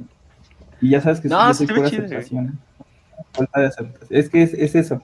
Todo el mundo dice que se ve chido, güey, pero a mí no me gusta. Pero como soy, estoy hambriento de aceptación, pues solo me la dejo por eso. güey. Chile No, me pues gusta quítatela entonces, güey. Quítatela. O sea, No voy a recibir halagos, bro. yo, yo te voy a decir, güey, ¿qué, güey, qué, qué piel tan suavecita tienes, güey? La barba es el vampiro. Ah, ah, Exactamente. a ver. Es, ¿qué ah, dices? más bien Ah, es el chupacabra. Se me subió. ¿El chupacabras no creen que es, es un mini vampirito? Eh, yo digo que sí, Yo creo que chupacabras es el vampiro deshumanizado. Pero pues, no sé cómo lo ven ustedes. Es que el, el vampiro chupa humanos, más bien como que los que, eh, paradójicamente, los que se humanizan son los que deciden no matar humanos y deciden alimentarse de, de animales. Eh, eh, en- entonces, o sea, justo es la, la pregunta que planteaba hace rato, de así como que, este, bromeando un poco con la introducción que nos dio Frank, de, o sea, cualquier ser que se alimente de sangre es vampiro, pues yo diría, no sé. No estoy tan, tan seguro. Y, o sea, con el punto que comento sobre la sexualidad, creo que sí es importante en los vampiros, porque, o sea, sí, creo que si pensamos un poco en los zombies, en las brujas y, y en otras este, figuras de Halloween, eh, o sea, como que sí todos tienen por allí su componente sexual, pero pues es- me gustó como lo planteó también este, el compa Fran ahorita, de que al parecer el vampiro este, es el que tiene esta... eh, Es la figura que te permite como que tomar agencia, ¿no? De, pues total, a fin de cuentas es, entre comillas, de los más inteligentes o de los que tenemos etiquetados como que sí planean, como que sí son depredadores, pero este, depredadores que, que son como Batman, que siempre tienen un plan. Eh, y, y- y eso es lo que pues, permite que, que, se vuelvan atractivos, o sea, que tengan esta cualidad seductora de, o sea, no es nada más, si, si la bruja te muerde o si la bruja te ataca, muy posiblemente te mueras o, te vaya mal y, y ya, ¿no? O sea, no, no te contagias de manera epidémica. Si el zombie te muerde, sí te, sí te contagias de manera epidémica, pero no tienes un plan, pierdes tu inteligencia. Pero si el vampiro te muerde, eh, ahora no solo eres libre, sino que además puedes planear cosas y tienes todo el tiempo del mundo para, para hacerlo. Eh, eh, o sea, creo que, que este toque, el, rollo de que el erotismo esté vinculado con el vampiro, como que eh, sí, sí es relevante en términos de que, güey, ellos pueden producir discurso, o sea, ellos pueden ponerse de acuerdo y pueden convencer a otros. Y ese es el riesgo del vampiro, que, que no está presente en los otros porque, pues, justo, ¿no? Como, como dijiste, igual y los otros monstruos no son tan inteligentes, entonces no, no son un riesgo, solo hay que matarlos a balazos y, o, o golpearlos con un crucifijo enorme y listo. Pero pues, el, el vampiro como que tiene este riesgo de que él sí puede hablar y, y va a hacerlo y puede ser este, puede ser creativo, ¿no? Puede ser agradable escuchar al vampiro. Eh, y no sé qué tal si, qué tal si resulta que todos traemos un vampiro adentro que quiere tener sexo premarital, pero, pero no hemos podido ponerlo en palabras. ¿Qué, qué va a ser de nuestra sociedad si todos empezamos a tener sexo? To- todos queremos. ¿Qué dijiste? ¿Qué? ¿Qué? Me perdí el chiste.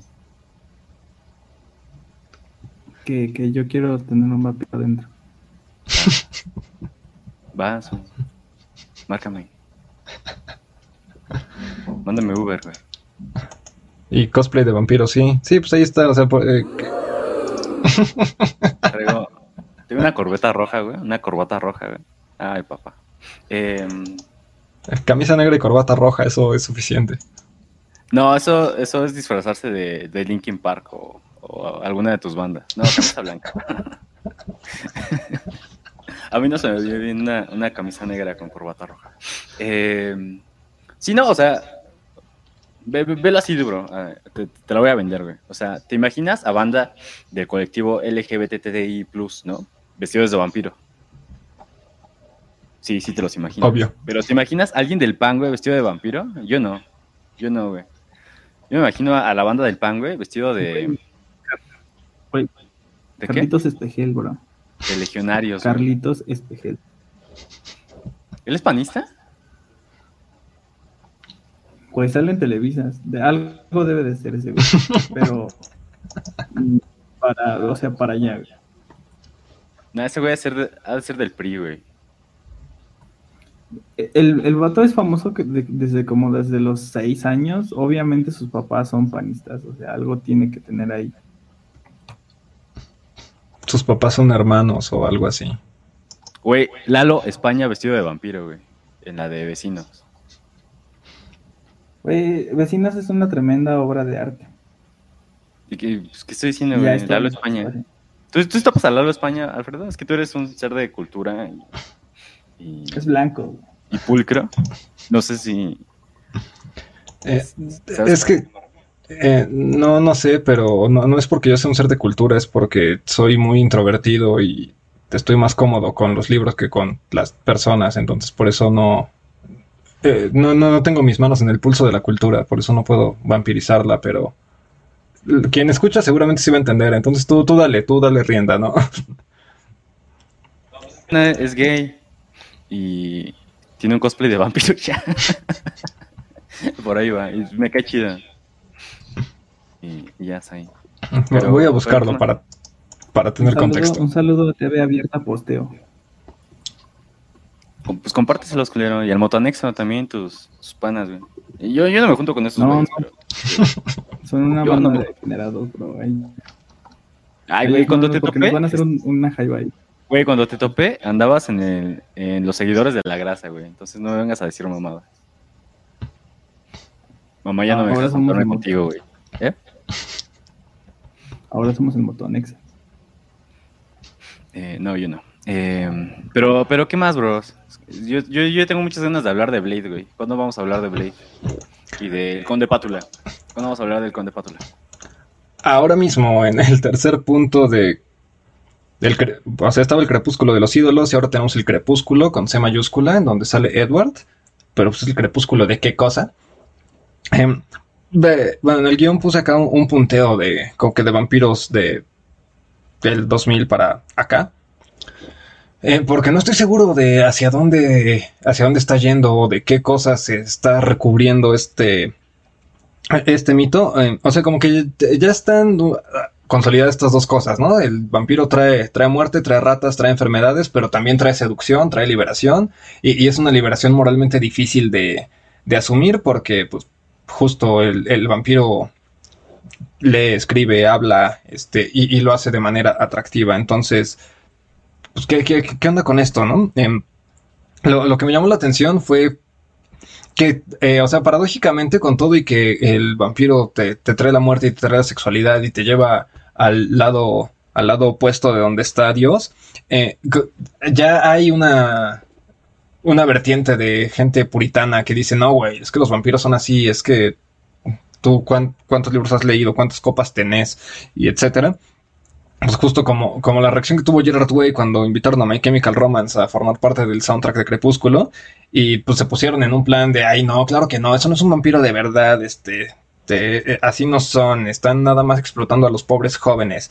Y voy a componer una canción que se llame Vampire Money para quejarme de esto eh, o los grupitos de góticos y de, fan, de fanáticos del cine de terror en internet que también se burlan bastante de Crepúsculo diciendo que su personaje que es refulgente eh, ante la luz solar parece un hada y que no, es que se deshagan con el sol sino que su piel este, pues funciona diferente.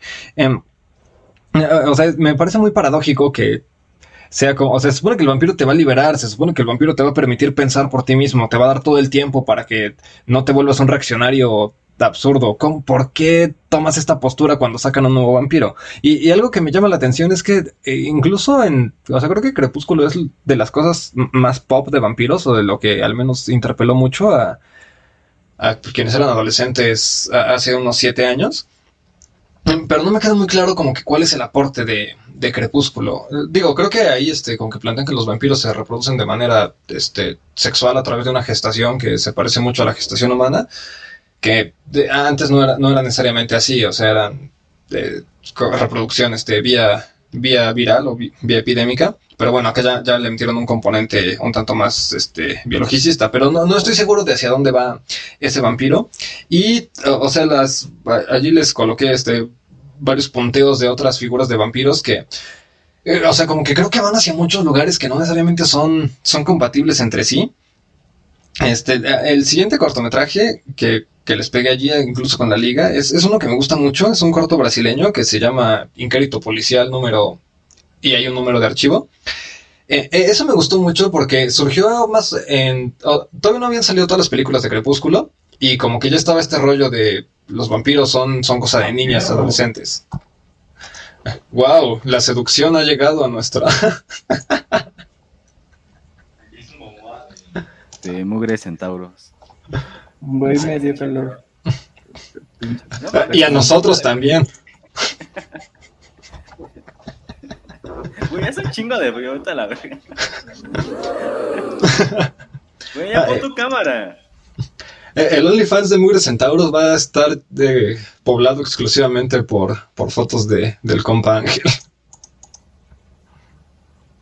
Y A patas. ver, güey, ha- haz tu conejito, güey. Haz tu conejito así. No, bro. Mejor conejito, güey. continúa. Ah, Sí, no, pues ya, ya vimos quién es el vampiro aquí, el que tiene la barba, el que tiene el cuerpaxo. Pues, Pero Eso no ha salido en cámara, pero ¿quién soy para debatirlo? el Fran sabe, el Fran sabe. Simón, ¿no le Pero continúa, continúa. Cuando, cuando traes Güey, pantalones ajustados, el güey. Cuando traes pantalones ajustados. Güey, es Se que siente y abre las piernas, güey. Es que no lo has visto en las combis, güey. O sea, se siente en la combi, abre las piernas, güey. Digo, güey, pues no antojes, o qué tranza, o qué, qué, vienes a presumir, o. No, güey, vienes a, a llegar a colinas, güey. No, no, no llegas a presumir. Pero ya, perdón, Alfredo, continúa. Este, ah, bueno, la, la cosa que, que va en un sentido completamente distinto a, esta, este derrotero es que en este cortometraje es algo que me gustó mucho fue que en la época como que incluso la figura del vampiro creo que sufrió o experimentó cierto, cierta demeritación, como de, ok, cu- cuando piensas en vampiros, este, al parecer el primer lugar era Crepúsculo y ese era un lugar indeseable por algún motivo. Entonces, eh, surgió este cortometraje en donde el vampiro es, bueno, está grabado como, en primera persona, eh, policías este, yendo a desalojar unas favelas. Y este es un vampiro súper violento, es un vampiro agresivo, el cortometraje es así testosterona, son vampiros para hombres y lo que sea. Pero, eh, pues vaya, lo que me llama la atención es que llegan los policías y se ponen a dispararle al vampiro, ¿no? O sea, la idea para eliminar a este tipo de, de mal que está refugiado en las, en las favelas, se plantean resolverlo a balazos. O sea, justo muy, muy panista creer que vas a, extirpar el, el mal con armas de fuego. Y muy sintomático que este vampiro está refugiándose en las favelas. O sea, la violencia está ahí y tu respuesta para eliminar la violencia es llegar con más violencia, pero institucionalizada. No creo que el terror ahí entonces fuera exclusivamente el vampiro. O, de nuevo, este vampiro sí, como metáfora de las cosas que te traen la muerte, pero la solución este, institucional para, para resolver la muerte termina siendo, siendo exactamente la misma, ¿no? Aprovechando que hace rato ya publicaron el articulito de autodefensas, pues, o sea, este vampiro subsidiario necropolítico, pues eh, solamente estaba haciendo su chamba eh, como emprendedor, no, no re- recibiendo su, su talón del gobierno. Este, pero, o sea, sí, justo en esta parte, pues no, o sea, que no sé, que, creo que este es un momento chido para que mencionemos a los otros vampiros que han salido y como que, qué, o sea, qué, qué, qué idea se está montando en esta figura o como hacia dónde está yendo. Porque pues en la tipología que yo observé no veo una línea muy clara, o sea, o no veo que sea una, una trama muy homogénea de hacia dónde, hacia dónde se va, como para qué sirve pensar en, en vampiros, qué, qué tipo de metáforas se, se montan por acá. Este, ahorita menciono las otras que tengo, pero pues, no sé, por ejemplo, ya, ya salió Blade o el Conde Pátula, o sea, estos güeyes que son vampiros, qué cosa. ¿Qué, qué diría Marx al respecto? ¿Qué diría la Mars al respecto? Em, Pediría dick pics en su OnlyFans, pero no creo que esa sea la respuesta que estás buscando. Em, ¿Qué? Ah, sí. eh, no sé, un, un puntito que, em, que, que yo traía y que me, me interesa mucho discutir, y justamente me esperé hasta este momento porque creo que es eh, uno del que, de los que más hemos visto, o bueno, de los que a mí en particular me llama más la atención. Eh, que es el de, no sé hasta qué punto vayan a estar de acuerdo, pero creo que llegó un momento en el que el mito vampírico se fue fundiendo, o más bien el mito del judío errante se fue fundiendo un tanto con el del, con el del vampiro. Y aquí pensaba mucho en, en Blade, en, ay, en estas de Crepúsculo. Iba a decir otra, pero, pero, pero se me olvidó. ¿Inframundo? De- No. Iba a sacar la, perra miniatura de, esta pinche película. Eh, Déjame si lo encuentro, si no. Eh... ¡Ah! No, no lo encontré, pero bueno. Es que descargué un chingo de imágenes. Em, pero bueno, mencionaba el, mito del judío errante porque, pues bueno, es este judío que está eh, maldito y que tiene que estar vagando por el mundo hasta que Dios lo perdone. Muy, muy sísifo. Entonces, eh, pues no sé, yo pienso mucho en el, en vampírico porque no sé si han en primer momento pongo, este ejemplo, ¿no? No sé si han visto a, estas teorías de que según Nicolas Cage o que Keanu Reeves o no sé qué tantos actores más eh, se les pone con fotografías súper antiguas o con cuadros súper antiguos que dicen, no mames, este güey es vampiro, ¿no? Porque se mantiene como hasta nuestros días y que han pasado muchísimos años más, ¿no? Y lo pensaba en el, por ejemplo, en Blade, porque eh, creo que es un, se me hace muy interesante este universo, porque plantean, al menos en las películas, a los vampiros como, como este judío, tal vez este judío eterno, o tal vez como el mito que se tiene de los judíos bancarios malévolos, o de los empresarios, o de las altas esferas que mueven los hilos de la sociedad y que están siempre en las sombras y la chingada, ¿no? Porque al menos en, por ejemplo, en la primera película vemos que los vampiros, los que han perdurado por muchísimos años, se encuentran eh, líderes de compañías, ¿no? Y sus reuniones son en super rascacielos. Por ejemplo, la de Blade 2, que más o menos lo mismo, solamente que en un, halo más, eh, más gótico pero pues igual, ¿no? Son güeyes que trabajan con ingeniería genética, que las ideas que tienen estos güeyes para seguir subsistiendo es eh, crear granjas de, sangre de seres humanos que los tienen ahí empaquetados al vacío en, unas bolsas de plástico y les van succionando la sangre poco a poco. Y que me llama mucho la atención ese mito porque creo que es la tajiversación que se hace del vampiro de Bela Lugosi en donde es un, es un vampiro inteligente, es un vampiro que, como decías, empieza a crear discurso, es un vampiro que pues, el güey tiene un, perro castillo, un, un, palacio, ¿no? O sea, es un güey con posibles. Y, y, si lo vemos, creo que es más o menos ah, una de las la noción que se nos quiere dar de, de, estos güeyes, ¿no? Que, pues bueno, al, estar viviendo por muchísimos años, que creo que lo podríamos relacionar con estas familias súper ricas, ¿no? Eh, los, Rockefeller, eh, no sé qué, qué, otras familias podemos encontrar por ahí, muchísimas, pero que, eh, pues al parecer estos poderíos van pasando siempre por la misma sangre, ¿no? Siempre por las mismas manos, siempre por los mismos apellidos, y que a final de cuentas eh, algo tiene que ver con la realidad, ¿no? O por algo me parecen eh, representaciones interesantes, porque yo creo que habla mucho de esto, ¿no? De que pues, el poder siempre va transitando sobre la misma línea y que pues, muchas personas que se encuentran con, con, muchísimos posibles em, son estos que, que, se encuentran desde arriba, se encuentran siempre en la misma línea de sangre, pero también la otra, ¿no? Que, y por eso la introducción que se en un inicio también, que es, eh, que es el vampirismo, el, el consumir eh, los fluidos vitales de las otras personas. Entonces, si, si lo pensamos de, este, de esta forma, con estos vampiros empresarios, con estos vampiros eh, superpoderosos que, que, trabajan en las sombras, pues bueno, creo que también podríamos relacionarlo un tanto con, con los empresarios, ¿no? O con el, con el capitalista de verdad, ¿no? No, no con el no con el güey que está peleado con el, con el comunismo y que dice, no, es que van a quitar mi, negocio. No, no, no, sino con los capitalistas de verdad, los que tienen los posibles, los con Elon Musk, ¿no? Con Jeff Bezos, con todos estos cabrones, que si hacemos esta relación de consumir los fluidos vitales o consumir, consumir la vida de, de, las personas, creo que no me parece tan desatinado, creo que me parece una interpretación eh, cotorra que se le podría sacar carnita, que es eso, ¿no? de pues bueno, cuál es, de qué manera sobrevive el poder, de qué manera se va trasladando poco a poco. Y pues también pensar, ¿no? Eh, en, otra vez en el universo de, Blade, en donde pues, es, bien llamativo que el, que el elegido o que el héroe en estas, eh, en estas películas sea un güey negro, ¿no? Un güey eh, mestizo negro, mestizo porque es mitad vampiro y mitad ser humano, ¿no? Tiene las, las fortalezas de tanto del ser humano como de los vampiros, que es pues, un chingo de, fuerza, no sé qué tantas cosas, y, y sobrevivir la, eh, a la luz del día, ¿no? Entonces, eh, me parece interesante porque más o menos creo que es el como lo trabajan en Crepúsculo, que pues vemos que estos güeyes sobreviven y sobreviven, y que tienen casas súper chingonas y que tienen la chance de, viajar a Europa y tener Lamborghinis y que eh, todas las familias poderosas de vampiros se conocen y que hay clanes y que tienen ciertos códigos entre ellos.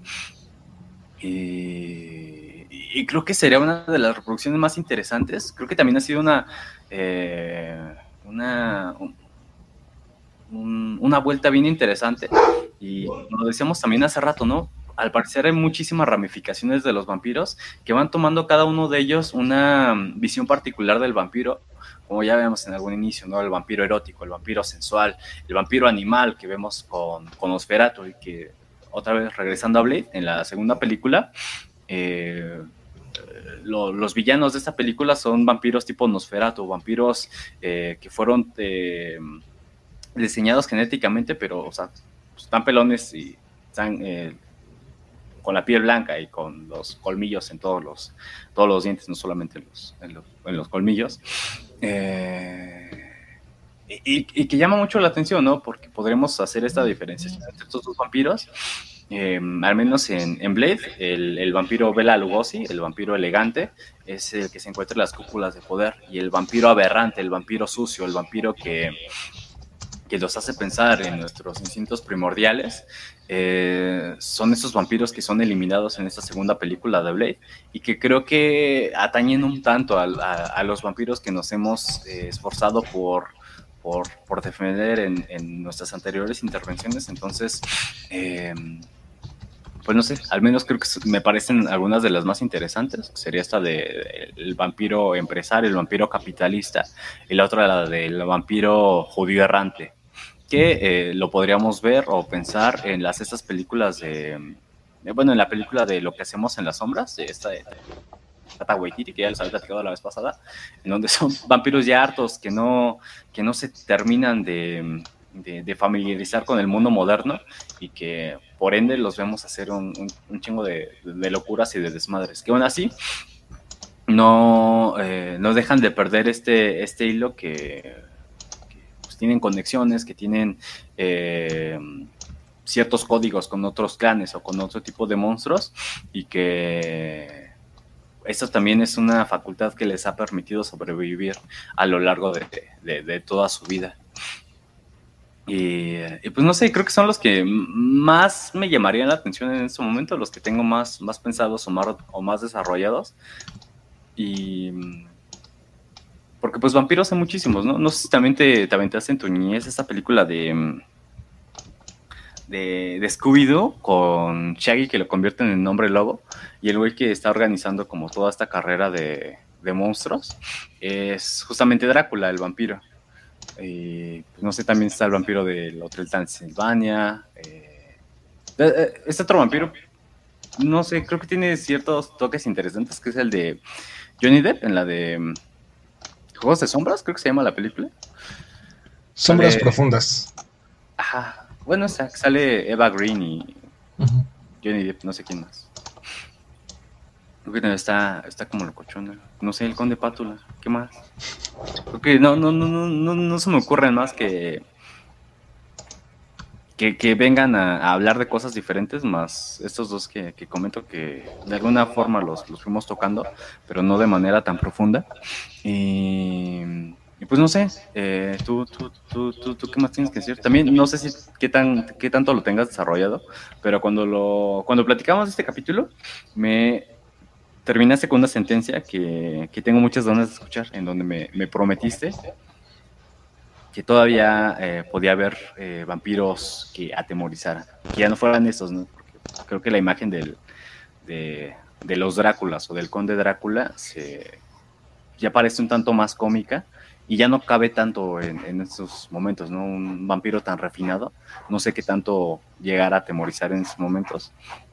Creo que más bien sirve de pretexto para, hablar de otras cosas, pero no sé si todavía puede haber un, vampiro que atemorice. Yo lo pensaría como un vampiro de estos salvajes.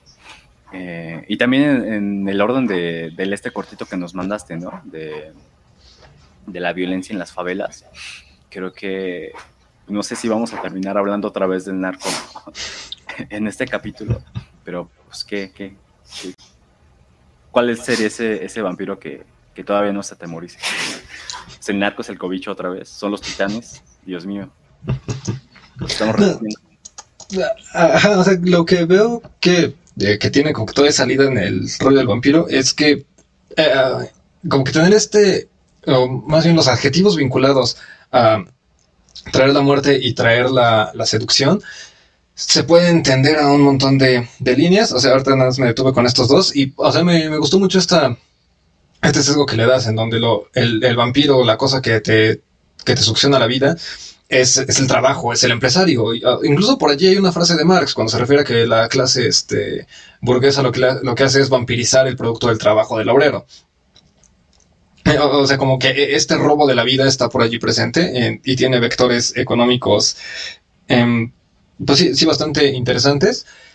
En que, o sea, como que creo que sabemos que están allí, pero eh, como que pensar que ellos son los, o, sea, no funciona o no nos daría miedo pensar que los, la clase este, económicamente más favorecida son los vampiros, porque ya, o bueno, me parece que no es tan seductor actualmente volverte uno de estos empresarios, eh, o, no para todos, por lo menos, ¿no? O sea, personajes como este güey, ¿cómo se llama? Carlos Muñoz. Bueno, ¿cómo se llama este morro? El Ricky. En fin. Ah, ajá, o sea, ese tipo de personas que de, manera bastante explícita quieren ser millonarios y quieren venderte la idea de ser millonarios, sí, eh, no descarto que tienen una base de seguidores suficientemente amplia, pero también son objeto de burla. Eh, o sea, no, no son tan imponentes, no son esta figura solemne que en su momento fue el vampiro. Eh, y, sin embargo, como que la, la parte atractivo, la parte romántica ha ido un tanto más a este como que desprendimiento, a este sentirte ajeno del mundo. Que, mencionaste también al, principio, ¿no? De estas personas que están como que vagando por todos lados, eh, quién sabe si buscando perdón, quién sabe si esperando ya algo en concreto, o sea, solamente están vagando. Eh, eh, tengo aquí, por ejemplo, los vampiros de, de Solo los amantes sobreviven, medio van en esta línea, o sea, ya no están esperando el perdón de nadie, ¿no? Y, te dejan ahí medio claro que son figuras que se que se dedicaron a, estetizar su existencia, ¿no? O alguien estuvo produciendo música desde siempre, la otra estuvo produciendo literatura, eh, y que es un tipo de, como que de existencia que trata de producir la propia existencia como una obra de arte, eh, en oposición a los vampiros un tanto más depredadores como los de Anne Rice, o sea, son vampiros que, eh, estos vampiros no hacen arte, esos, estos vampiros no, no esculpen, no, no componen, no pintan, no, no nada, ¿no? O sea, solamente devoran y, o sea, sí, consumen las obras literarias, consumen las obras musicales, pero no las producen. O sea, solamente eh, comen, solo absorben, no solamente a, la humanidad, no solo traen la muerte a la humanidad, sino que también traen la muerte al arte, porque no, e, ellos no aportan algo, a diferencia de pues, otros ejemplares de, de vampiros. Este, incluso los vampiros de, de esta película, de eh, no, no me acuerdo cómo la tradujeron en español, creo que le pusieron Déjame entrar. Este, pero bueno, la, cosa es que algo que me encanta de la peli es que cuando el, bueno, son, dos, son dos infantes. Eh, está el niño que se llama Oscar, me parece que tiene alrededor de 12 años, y la niña eh, lleva un ratote teniendo 12 años. nuevamente es este, este personaje no busca como que la, la gloria. Y, hay una frase en donde después de que están, duermen juntos, y son niños, así que pues solo duermen, o al menos es lo que se puede inferir en la película. E, ella se llama Ellie, le deja una nota a Oscar que es una frase muy parecida a, este poema de Percy Shelley, ¿no? O sea, lo que Percy Shelley decía es que la vida está en otra parte y como que se la, se la pasaba buscando estas cosas que, que te llenaran, que te recordaran que estás vivo. Eh, pero la frase que escribe Ellie dice, huir es la vida, quedarse es la muerte. E, esta cosa de que, o sea, lo, sabemos que ella es el vampiro, sabemos que ella es el monstruo, pero realmente lo que más te atormenta es quedarte en este lugar en donde eres agredido en la escuela, en donde tus padres no te ponen atención, donde siempre está frío nublado y lo único que, lo que te aporta algo, algún sentimiento de vida, ni siquiera son tus actividades cotidianas, sino es un fenómeno contingente por allí, este, anexo, ¿no? O el, terror es, es que te quedes inmóvil en un mismo lugar siendo irrelevante, siendo impermanente y que te desvanezcas y no queden, no queden huellas de ti. Eh, eh, y es como eh, cierto, cierto castigo también de, pareciera que la salida es volverte inmortal y ser un vampiro y estar moviéndote por allí, pero esto también trae el terror de que, pues, tal vez si tienes demasiado tiempo y vives bajo el capitalismo, entonces se termine la, motivación, o sea, que te vuelves un depredador, que no produzcas nada y que entonces la muerte sea quedarte en cualquier lugar, así que pues, la única salida sea, sea, matarte. ¿Qué, ¿Qué, es lo que hace el vampiro en, Thirst? Eh, en español no sé cómo se cómo lo hayan este, traducido, eh, pero bueno, o sea, aquí también eh, inician con que hay una, hay una epidemia, hay un virus de algo, y este, el personaje principal es un. está preparándose para ser sacerdote. Entonces lo que hace es que eh, pues va, va a inocularse el virus porque él considera que colocar su cuerpo sano a merced de la medicina es lo que Dios o lo que, Cristo haría en su lugar, sacrificarse por los demás. Eh, lo que ocurre con, este personaje es que él sobrevive al virus, eh, supuestamente para, hacer la, para producir la cura, pero el efecto colateral de que haya sobrevivido es que se vuelve un vampiro, de que necesita... Eh, se le antoja la sangre, o sea, no, es como que se muera sin, sin ella, pero pues sí empieza a experimentar una, ansiedad por consumir sangre. Eh, se genera una especie de culto alrededor de él y también él empieza a experimentar un deseo, un incremento en su líbido. Esto hace que termine agrediendo sexualmente a una de las personas que estaban eh, acampando afuera, de, afuera del monasterio. Y pues a raíz de ello como que el vato eh, decide exiliarse, pero se siente solo. Así que convierte a una, a una morra del hospital. Pero pues la morra, muy, muy en esta línea de Lilith, pues no tiene ningún interés en ser complaciente con los intereses de este vato. Eh, pasa por allí una serie de, asesinatos bastante descontrolados y bastante poco sutiles. Entonces, la decisión o, la resolución a la que llegan es que este carnal este, se va con ella en un, en un auto hacia una, pues un paraje desértico. Y lo que hacen es quedarse allí, este, pues esperando a que amanezca, esperando a matarse. O sea, algo así como si si, el exceso de ciencia, el exceso de técnica, el exceso de medicina produciera monstruos, y lo que ocurre con estos monstruos es que pues solamente hay que, hay que sentarnos a esperar a que se mueran, porque eh, la, misma medicina fue lo que, lo que nos trajo la, desesperación. Em, también recordé a otro vampiro. Igual esta película creo que nada más estoy esperando a que el mundo empiece a revalorarla, porque a mí me encantó en su tiempo, pero pues justo coincidió con esta fiebre de de los vampiros de Crepúsculo. Y pues digo, no ayuda mucho que el personaje principal de esta película sea interpretado por Megan Fox.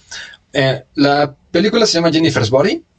Y, eh, o sea, en tiempos recientes, este, me halagó mucho que saliera una, una captura en donde la, la, chica principal, este, que es como que la amiga de, de la vampiresa, eh, cuando descubre que ella es quien ha estado matando a las personas, le dice, oye, pero es que, eh, ¿por, qué estás matando gente? Y ella le responde, gente, no, no estoy matando gente, estoy matando chicos.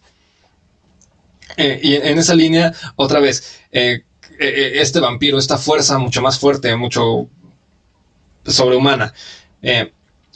realmente el monstruo no era ella, el monstruo son los vatos, porque no mataba a los vatos de gratis, mataba a los vatos que querían aprovecharse de morritas, a los vatos que este, solo porque eran deportistas creían que se merecían la atención femenina. Entonces ella lo que hacía era ponerse en situaciones como de víctima para que llegara el vato y pues, ya que llegaba el vato solo sin avisarle a nadie, entonces ella lo mataba. Eh, eh, está bien curiosa la historia de esta película porque al parecer eh, fue escrita por una morra, el guion que le pasaron a Megan Fox. pues bueno, creo que la, la película sí fue em, sí fue trabajada como quería la, la, escritora, como quería la directora, el trabajar la película y por eso Megan Fox sí participó aquí. Solamente que la bronca de aquí fue que, eh, pues como tenían a, Megan Fox en ese momento, donde Megan Fox era, pues, Megan Fox acaba de, no sé si acababa de salir o, fue antes de, de, Transformers, fue como su, uno de sus super booms. Eh, toda la publicidad y todo el marketing que se hizo sobre la película fue pues en intentar sexualizar a Megan Fox, y darle este, este, este halo, este o este imaginario de femme fatal, de, de, mujer poderosa, de mujer súper sensual, eh, función de tener sus poderes como eh, vampíricos o demoníacos. Y pues por eso le fue mal a la película, pero fue más por, por la distribuidora, por el marketing que se hizo en función de la película. No fue tanto por la película en sí, porque eh, no la he visto, pero me aventé un video por ahí de... no creo cómo se llama esta morra, pero hace, hace, hace cosas, cosas locuchonas ahí en, en el YouTube. Y es, pues es lo que platico, o sea, pues la película estaba bien, la bronca fue la distribución y el marketing que se le dio, y que justamente lo que termina de, de, chingar, o igual donde termina siendo tanto más significativa eh, el aura de la película, es que pues fue justamente estos vatos, que en la película sí mataba, los que terminaron eh, eh, pues destrozando el, el éxito que, que, pudo haber tenido la, la movie, porque pues así va para morras, ¿no? Iba para morras, pues, pues, para para dar mensaje chido, ¿no? De, de, empoderamiento, qué sé yo, pero pues fue, fue el marketing que se hizo, fue sexualizar a Megan Fox que le dio en la madre, porque pues los vatos iban a ver la película y pues, no les agradó lo que vean y las morras igual no se acercaron por el marketing que se hizo de entonces, todo capitalismo. No, y es que creo que sí funcionó que la vendieran para morras porque eh, eh, a lo largo de estos años, hasta hace poco que vi que este meme se hizo un tanto más, más popular, bueno, que este, este recorte de la captura, sí había visto que mis contactos femeninas hacían referencia a la película, pero casi nadie hacía referencia entre los contactos masculinos. O sea, y digo, justamente el hecho de que ahorita me comentes que no lo has visto, me parece que tiene que ver con eso. O sea, yo vi la película eh, más bien orientado porque, güey, sale Megan Fox y es sobre vampiros. Dos de mis cosas favoritas cuando tienes 17 años. Y algo que me encantó es que también el soundtrack está muy bien elegido, porque el soundtrack son cancioncitas de punk rock que no necesariamente eh, entran dentro de que, cuál era el punk rock que se escuchaba por entonces. O sea, hay una canción de Screeching, de Screeching Whistle, que no es precisamente la banda más pop, o sea, no, no es Green Day, no es lo que hizo Crepúsculo, eh, y o sea, es que sí, sí, el personaje de Megan Fox sí está bastante sexualizado, pero justamente es, es la carnada de, ah, con que creíste que ibas a ver algo que iba a satisfacer tu, tu libido masculina, pues, pues ahora te, te jodes, porque o sea, sí te lo vamos a entregar un poco, pero pues resulta que, que tiene un mensaje un poco más allá. Y, que está muy bien equilibrado, o sea, eh, sí, sí es este, eh, sí hay bastante erotización acerca de las figuras femeninas, pero también hay empoderamiento, y no, o sea, no, no es como que una, una resalte más allá de la otra. Eh, eh, en fin, o sea, creo que precisamente e, eso vuelve un tanto complicado eh, evaluar el, impacto de, la peli. Porque, o sea, sí, sí este, creo que justo el hecho de que los vatos pensaran más en sexualizar al personaje indica que, que no entendieron. Indica que el riesgo está en que las morras identifiquen este estándar en donde colocar este el, mensaje más lo estético y que pues, los datos no, al menos hace siete años no estamos preparados para, para defendernos al respecto. Eh, y, que, eh, o sea, es como que creo que la figura femenina también se presta mucho para vincular estas dos cosas, la, cuestión de la revolución y la cuestión del riesgo de la muerte, más la cuestión seductora. Eh, en otra peli que se llama Una chica camina sola a casa de noche, Está, está grabado en, blanco y negro. Y también aquí el vampiro es una morra. El asunto allí es que, eh, eh, o sea, el, la morra creo que, no tiene diálogos. Eh, y hay mucho post-punk de fondo en esa película. Pero lo, la figura malvada no es ella, la, no es ella la vampiresa. La figura malvada también es el, es el sujeto que distribuye drogas y que este, se, la pasa endeudando a la gente a través de, intimidación, de violencia, de, de volverlos dependientes. Eh, entonces, bueno, cuando en la escena final el personaje eh, principal, que creo que le debía un... Tenía una deuda con este sujeto, me parece, y el sujeto termina cobrándoselo eh, a raíz de quitarle el, un carro deportivo. Entonces el vato, tras una serie de, de eventos, termina aliándose con la morra vampiro y matan, matan a este güey en una secuencia muy parecida donde esta chica este, va como en plan, este, en plan erótico pero pues ya, ya que el sujeto no tiene ropa y está completamente descubierto, vulnerable, entonces ella lo mata. Em, y pues e, ellos escapan en, el carro con, música de, me parece que es, White Lies de fondo. Eh, otra vez, lo más terrorífico o lo peor que puede pasarle al vecindario, pues ni siquiera son los vampiros. O sea, creo que lo peor que puede pasarle al vecindario es que el vecindario no te aporte nada, que te mantenga inmóvil, que le quite todo el sentido a tu vida, que el vecindario le pertenezca a los empresarios que están eh, succionándote la vida, que el vecindario sea eh, secuestrado por la violencia del Estado, de las drogas, de los narcos. Eh, o sea, creo que lo, más terrorífico que puede ocurrir sería, sería eso. O sea, el, vampiro ya ni siquiera es la peor cosa que te puede pasar. el que haya alguien que pueda motivarte para rebelarte contra la moral de tu tiempo ya no basta para ser un héroe. Ya necesitas otra cosa porque pues los héroes pues sí, igual son seductores, pero lo que está sucediendo la vida ni siquiera es esta persona, es, es un factor sistémico.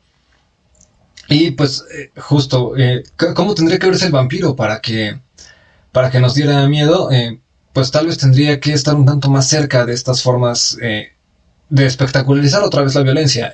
digo, si originalmente lo que movió a las personas para defenderse de los vampiros era que tenían a los cadáveres malolientes alrededor de ellos, pues tal vez habría que, que, quitarle el rollo espectacular al vampiro quitarle este asunto pues bastante erótico, bastante sexual, porque creo que eso hizo que se volviera incluso llamativo volverse un vampiro, o sea... Super paréntesis, hace no mucho eh, estaba con, con, alguien en una situación erótica y eh, entonces yo le pregunté...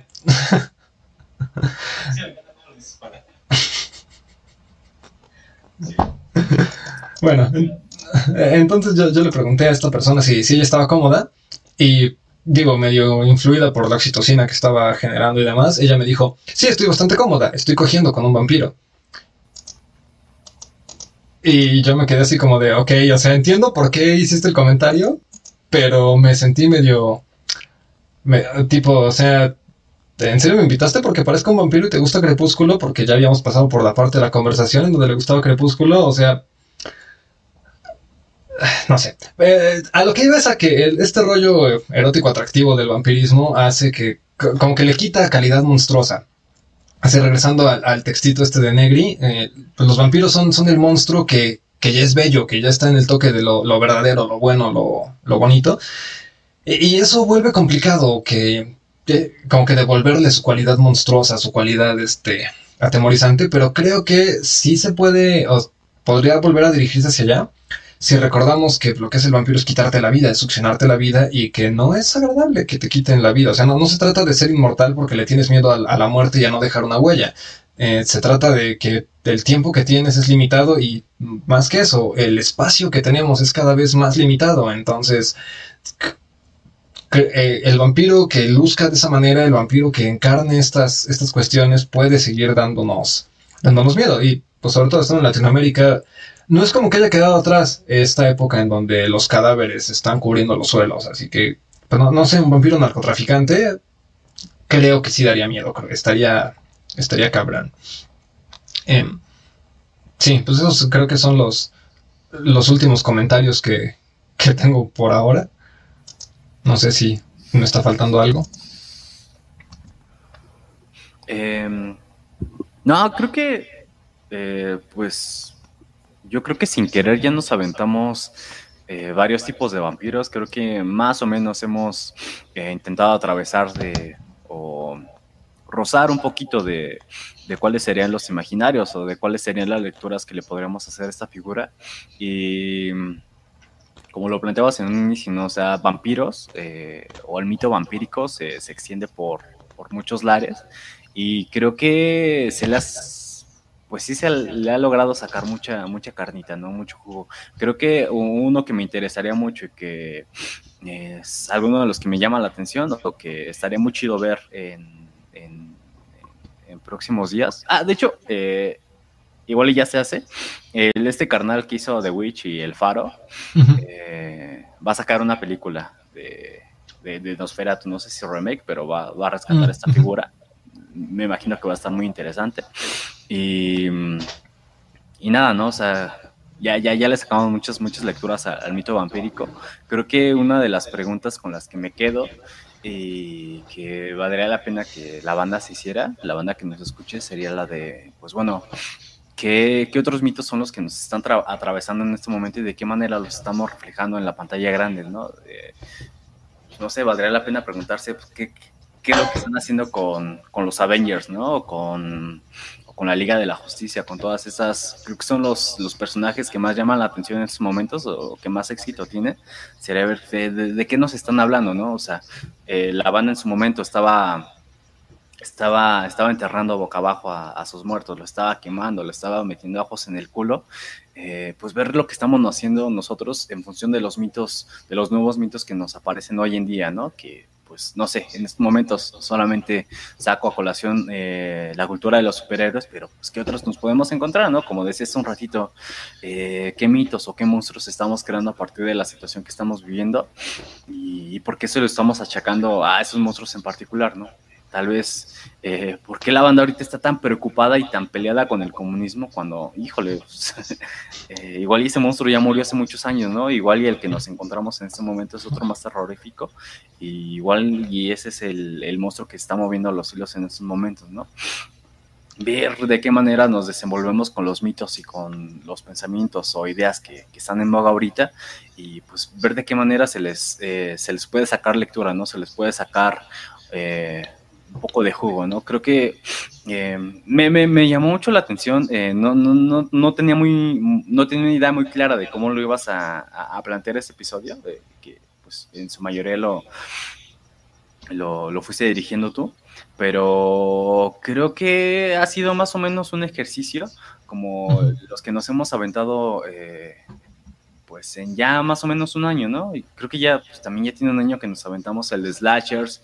Eh, hace poquito eh, fui con un, con un amigo a su casa y eh, estaba ahí uno de sus primos, ¿no? Y me dijo, ay, güey, he estado siguiendo el podcast que, que Sabina me hizo mención del episodio que hicimos sobre la, la universidad.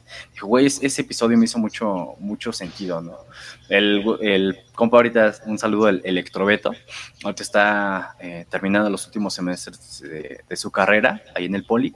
Y, y pues bueno, ¿no? Creo que esto habla de que pues muchos de los mitos, muchos imaginarios, muchos fenómenos, eh, cosas que, están acá afuera y que nos están bombardeando cada día, eh, creo que sí se le puede sacar lectura, ¿no? Creo que sí se le puede sacar juguito y pues, insisto otra vez, ver de qué manera los estamos eh, interiorizando, encarnando cada uno de nosotros para, pues, en ese sentido poder hacerle frente a todos esos monstruos, ¿no? Creo que si no los entendemos, creo que si no los leemos, pues no hay manera de enfrentarlo, ¿no? Llega un momento y solamente es eh, este en el que tenemos claras las reglas de, cómo se manejan esos monstruos. Con los vampiros es con la luz del sol, con ajo, eh, con cruces y, no sé qué más cosas se les puede hacer frente, ¿no? Pues bueno, vamos a ver de qué manera le podemos hacer frente y pues tal vez otra vez terminando de una manera bien desesperanzadora, de qué manera se le puede hacer frente eh, tal vez ahorita narcotráfico, de qué manera se le puede hacer frente a, la falta de oportunidades, a la falta de, de movilización social ver de qué manera se le puede hacer frente al monstruo del, del transporte público y no sé qué tantos más eh, tengamos por ahí, pero, pero pues bueno, ¿no? Sería, sería eso ponerlo en, en, las manos de, de, nuestro querido escucha, de nuestra querida escucha, a ver qué es lo que puede qué es lo que puede sacar de ahí, qué es lo que podemos sacar de aquí. Y pues nada, ¿no? Creo que me gustaría cerrar con esto. Qué, qué, qué, qué bonito ejercicio hicimos con, con, el vampiro. Estuvo muy, bueno, al menos para mí se me hizo súper entretenido, súper eh, rica la conversación. Y pues a ver qué, qué, otros monstruos, qué otros monstruos podemos seguir estudiando, ¿no? ¿Qué otros monstruos nos están, eh, nos interpelan en estos momentos? A ver de qué manera se les, se les puede hacer frente, ¿no? En estos momentos el, el vampiro, ya vimos que insisto, muchas lecturas. Y pues a ver, ¿con qué otros monstruos nos, nos damos en la madre en los, en los siguientes episodios? ¿Vos qué decís, amigo? Eh, para cerrar, eh, solamente mencionar otro detalle que se volvió popular con los vampiros. Em, se supone que uno de los de las creencias alrededor es que el vampiro no puede entrar a una casa sino hasta que expresamente lo hayas invitado. Em, llama la atención que una criatura para la que es importante el consentimiento se haya vuelto un monstruo. Eh, actualmente, de nuevo, creo que el vampiro es bastante seductor porque a los vampiros les importa el consentimiento. Eh, entonces, bueno, eso, eso qué dice acerca de, del momento en el que surgió, eso qué puede decir acerca de ahora. O sea, ¿le tendríamos miedo actualmente a alguien que puede producir discurso y a quien le importa que lo invites antes de ingresar? Pues yo creo que no. Y pues de nuevo, creo que sería interesante identificar de qué manera eh, o sea, no, necesariamente volverlo un, monstruo o una entidad temible, sino pues quién sabe, tal vez esta figura monstruosa sea, pues de nuevo, e, el, monstruo genésico de, de, Negri, ¿no? Tal vez si nos, si nos vampirizamos a nosotros, entonces podemos quitarle la vida a esa cosa que nos está exprimiendo la vida. Porque seremos hermosos y podremos tener un discurso. Un discurso hermoso, un discurso que hable acerca de lo bueno, lo bello y lo verdadero. Si el vampiro hace eso y si el vampiro da miedo, pues sabe, posiblemente no sea nosotros a quien debe dar miedo, posiblemente el vampiro debe darle miedo a quien está arriba, y en ese caso, pues vampiricémonos todos. Muy en esa línea, si esto está funcionando, que estos sean los colmillos para que se mantengan insanes. Estuvo chido. Sí, ¿cómo, cómo no? Eh, se, se, me superpasó por alto hablar del consentimiento con los, con los vampiros tal vez en, un año, dentro de un año, en un siguiente episodio. Y pues nada, sí, ahí, nos vemos. Estuvo, estuvo chida la conversación. Es que ya cerraste, ya no sé cómo. y sigo hablando y no sé cómo. Las redes. cómo salvar este muerto. Ah, sí, claro. Em, pues bueno, banda, eh, síganos otra vez en el canal, que pues, en el que está viendo usted esto, que es el de eh, Mugre Centauros. Eh, estamos intentando subir un video cada semana. También tenemos la página donde subimos cómics, memes y eh, compartimos las publicaciones de Katsuki Koibito y em, obras de arte comentadas, ¿no? Claro que sí. Las, las santas patronas de, de, este proyecto. Y también. De, tu corazón, a nosotros no nos metas ahí, sabemos que tú eres siempre ellas dos. Eh, no sé, espero que en algún momento Katsuki Koibito escuche esto, porque eh, no me acuerdo si fue la semana pasada que hablé con ella. No, soñé con ella. Ah, vientos, vamos a hundirnos todavía más. o sea, fue, fue, fue, fue buena onda, ¿no? Eh, luego les contaré el sueñito. y, ah, sí, y la otra página, que es Alternativas y Diferencias, donde eh, les estamos ofreciendo un servicio de capacitación, estamos sirviendo eh, servicio de evaluación curricular, capacitación y de eh, la clínica situacionista, ¿no? Ahorita ya tenemos algunos pacientitos por ahí que me encantaría decirles que, que, que, hagan sus reseñas porque, pues bueno, creo que estamos haciendo un trabajo interesante por ahí. Y mm, qué más, qué más. Eh, también recordarles que por ahí el pan Alfredo acaba de, publicar por fin ya el artículo de las autodefensas. Lo vamos a estar compartiendo en la página de alternativas y diferencias. Y pues nada, ¿no? Para que nos sigan en, las redes. Ah, y tenemos Instagram que se llama Mugre Cigarros. Todavía no le cambiamos el nombre. Pero ahí subimos memes y las historias de cuando grabamos esto. Entonces, por si les interesa qué es lo que hace la banda, estamos por, por ahí. Claro, con su permiso y siempre con consentimiento. ¿Algo más, bro? Exactamente, el consentimiento es lo importante. Pues ya sabemos que soñaste con, con la Ketsuki Koibito y pues como dijo Laura en Carmila, los sueños atraviesan las paredes y se burdan de los cerrajeros. Entonces, Ketsuki, consentimiento, es importante. El compa Fran va a vampirizarse para darle miedo al Estado. Ya, ahora sí. Manténganse insanes.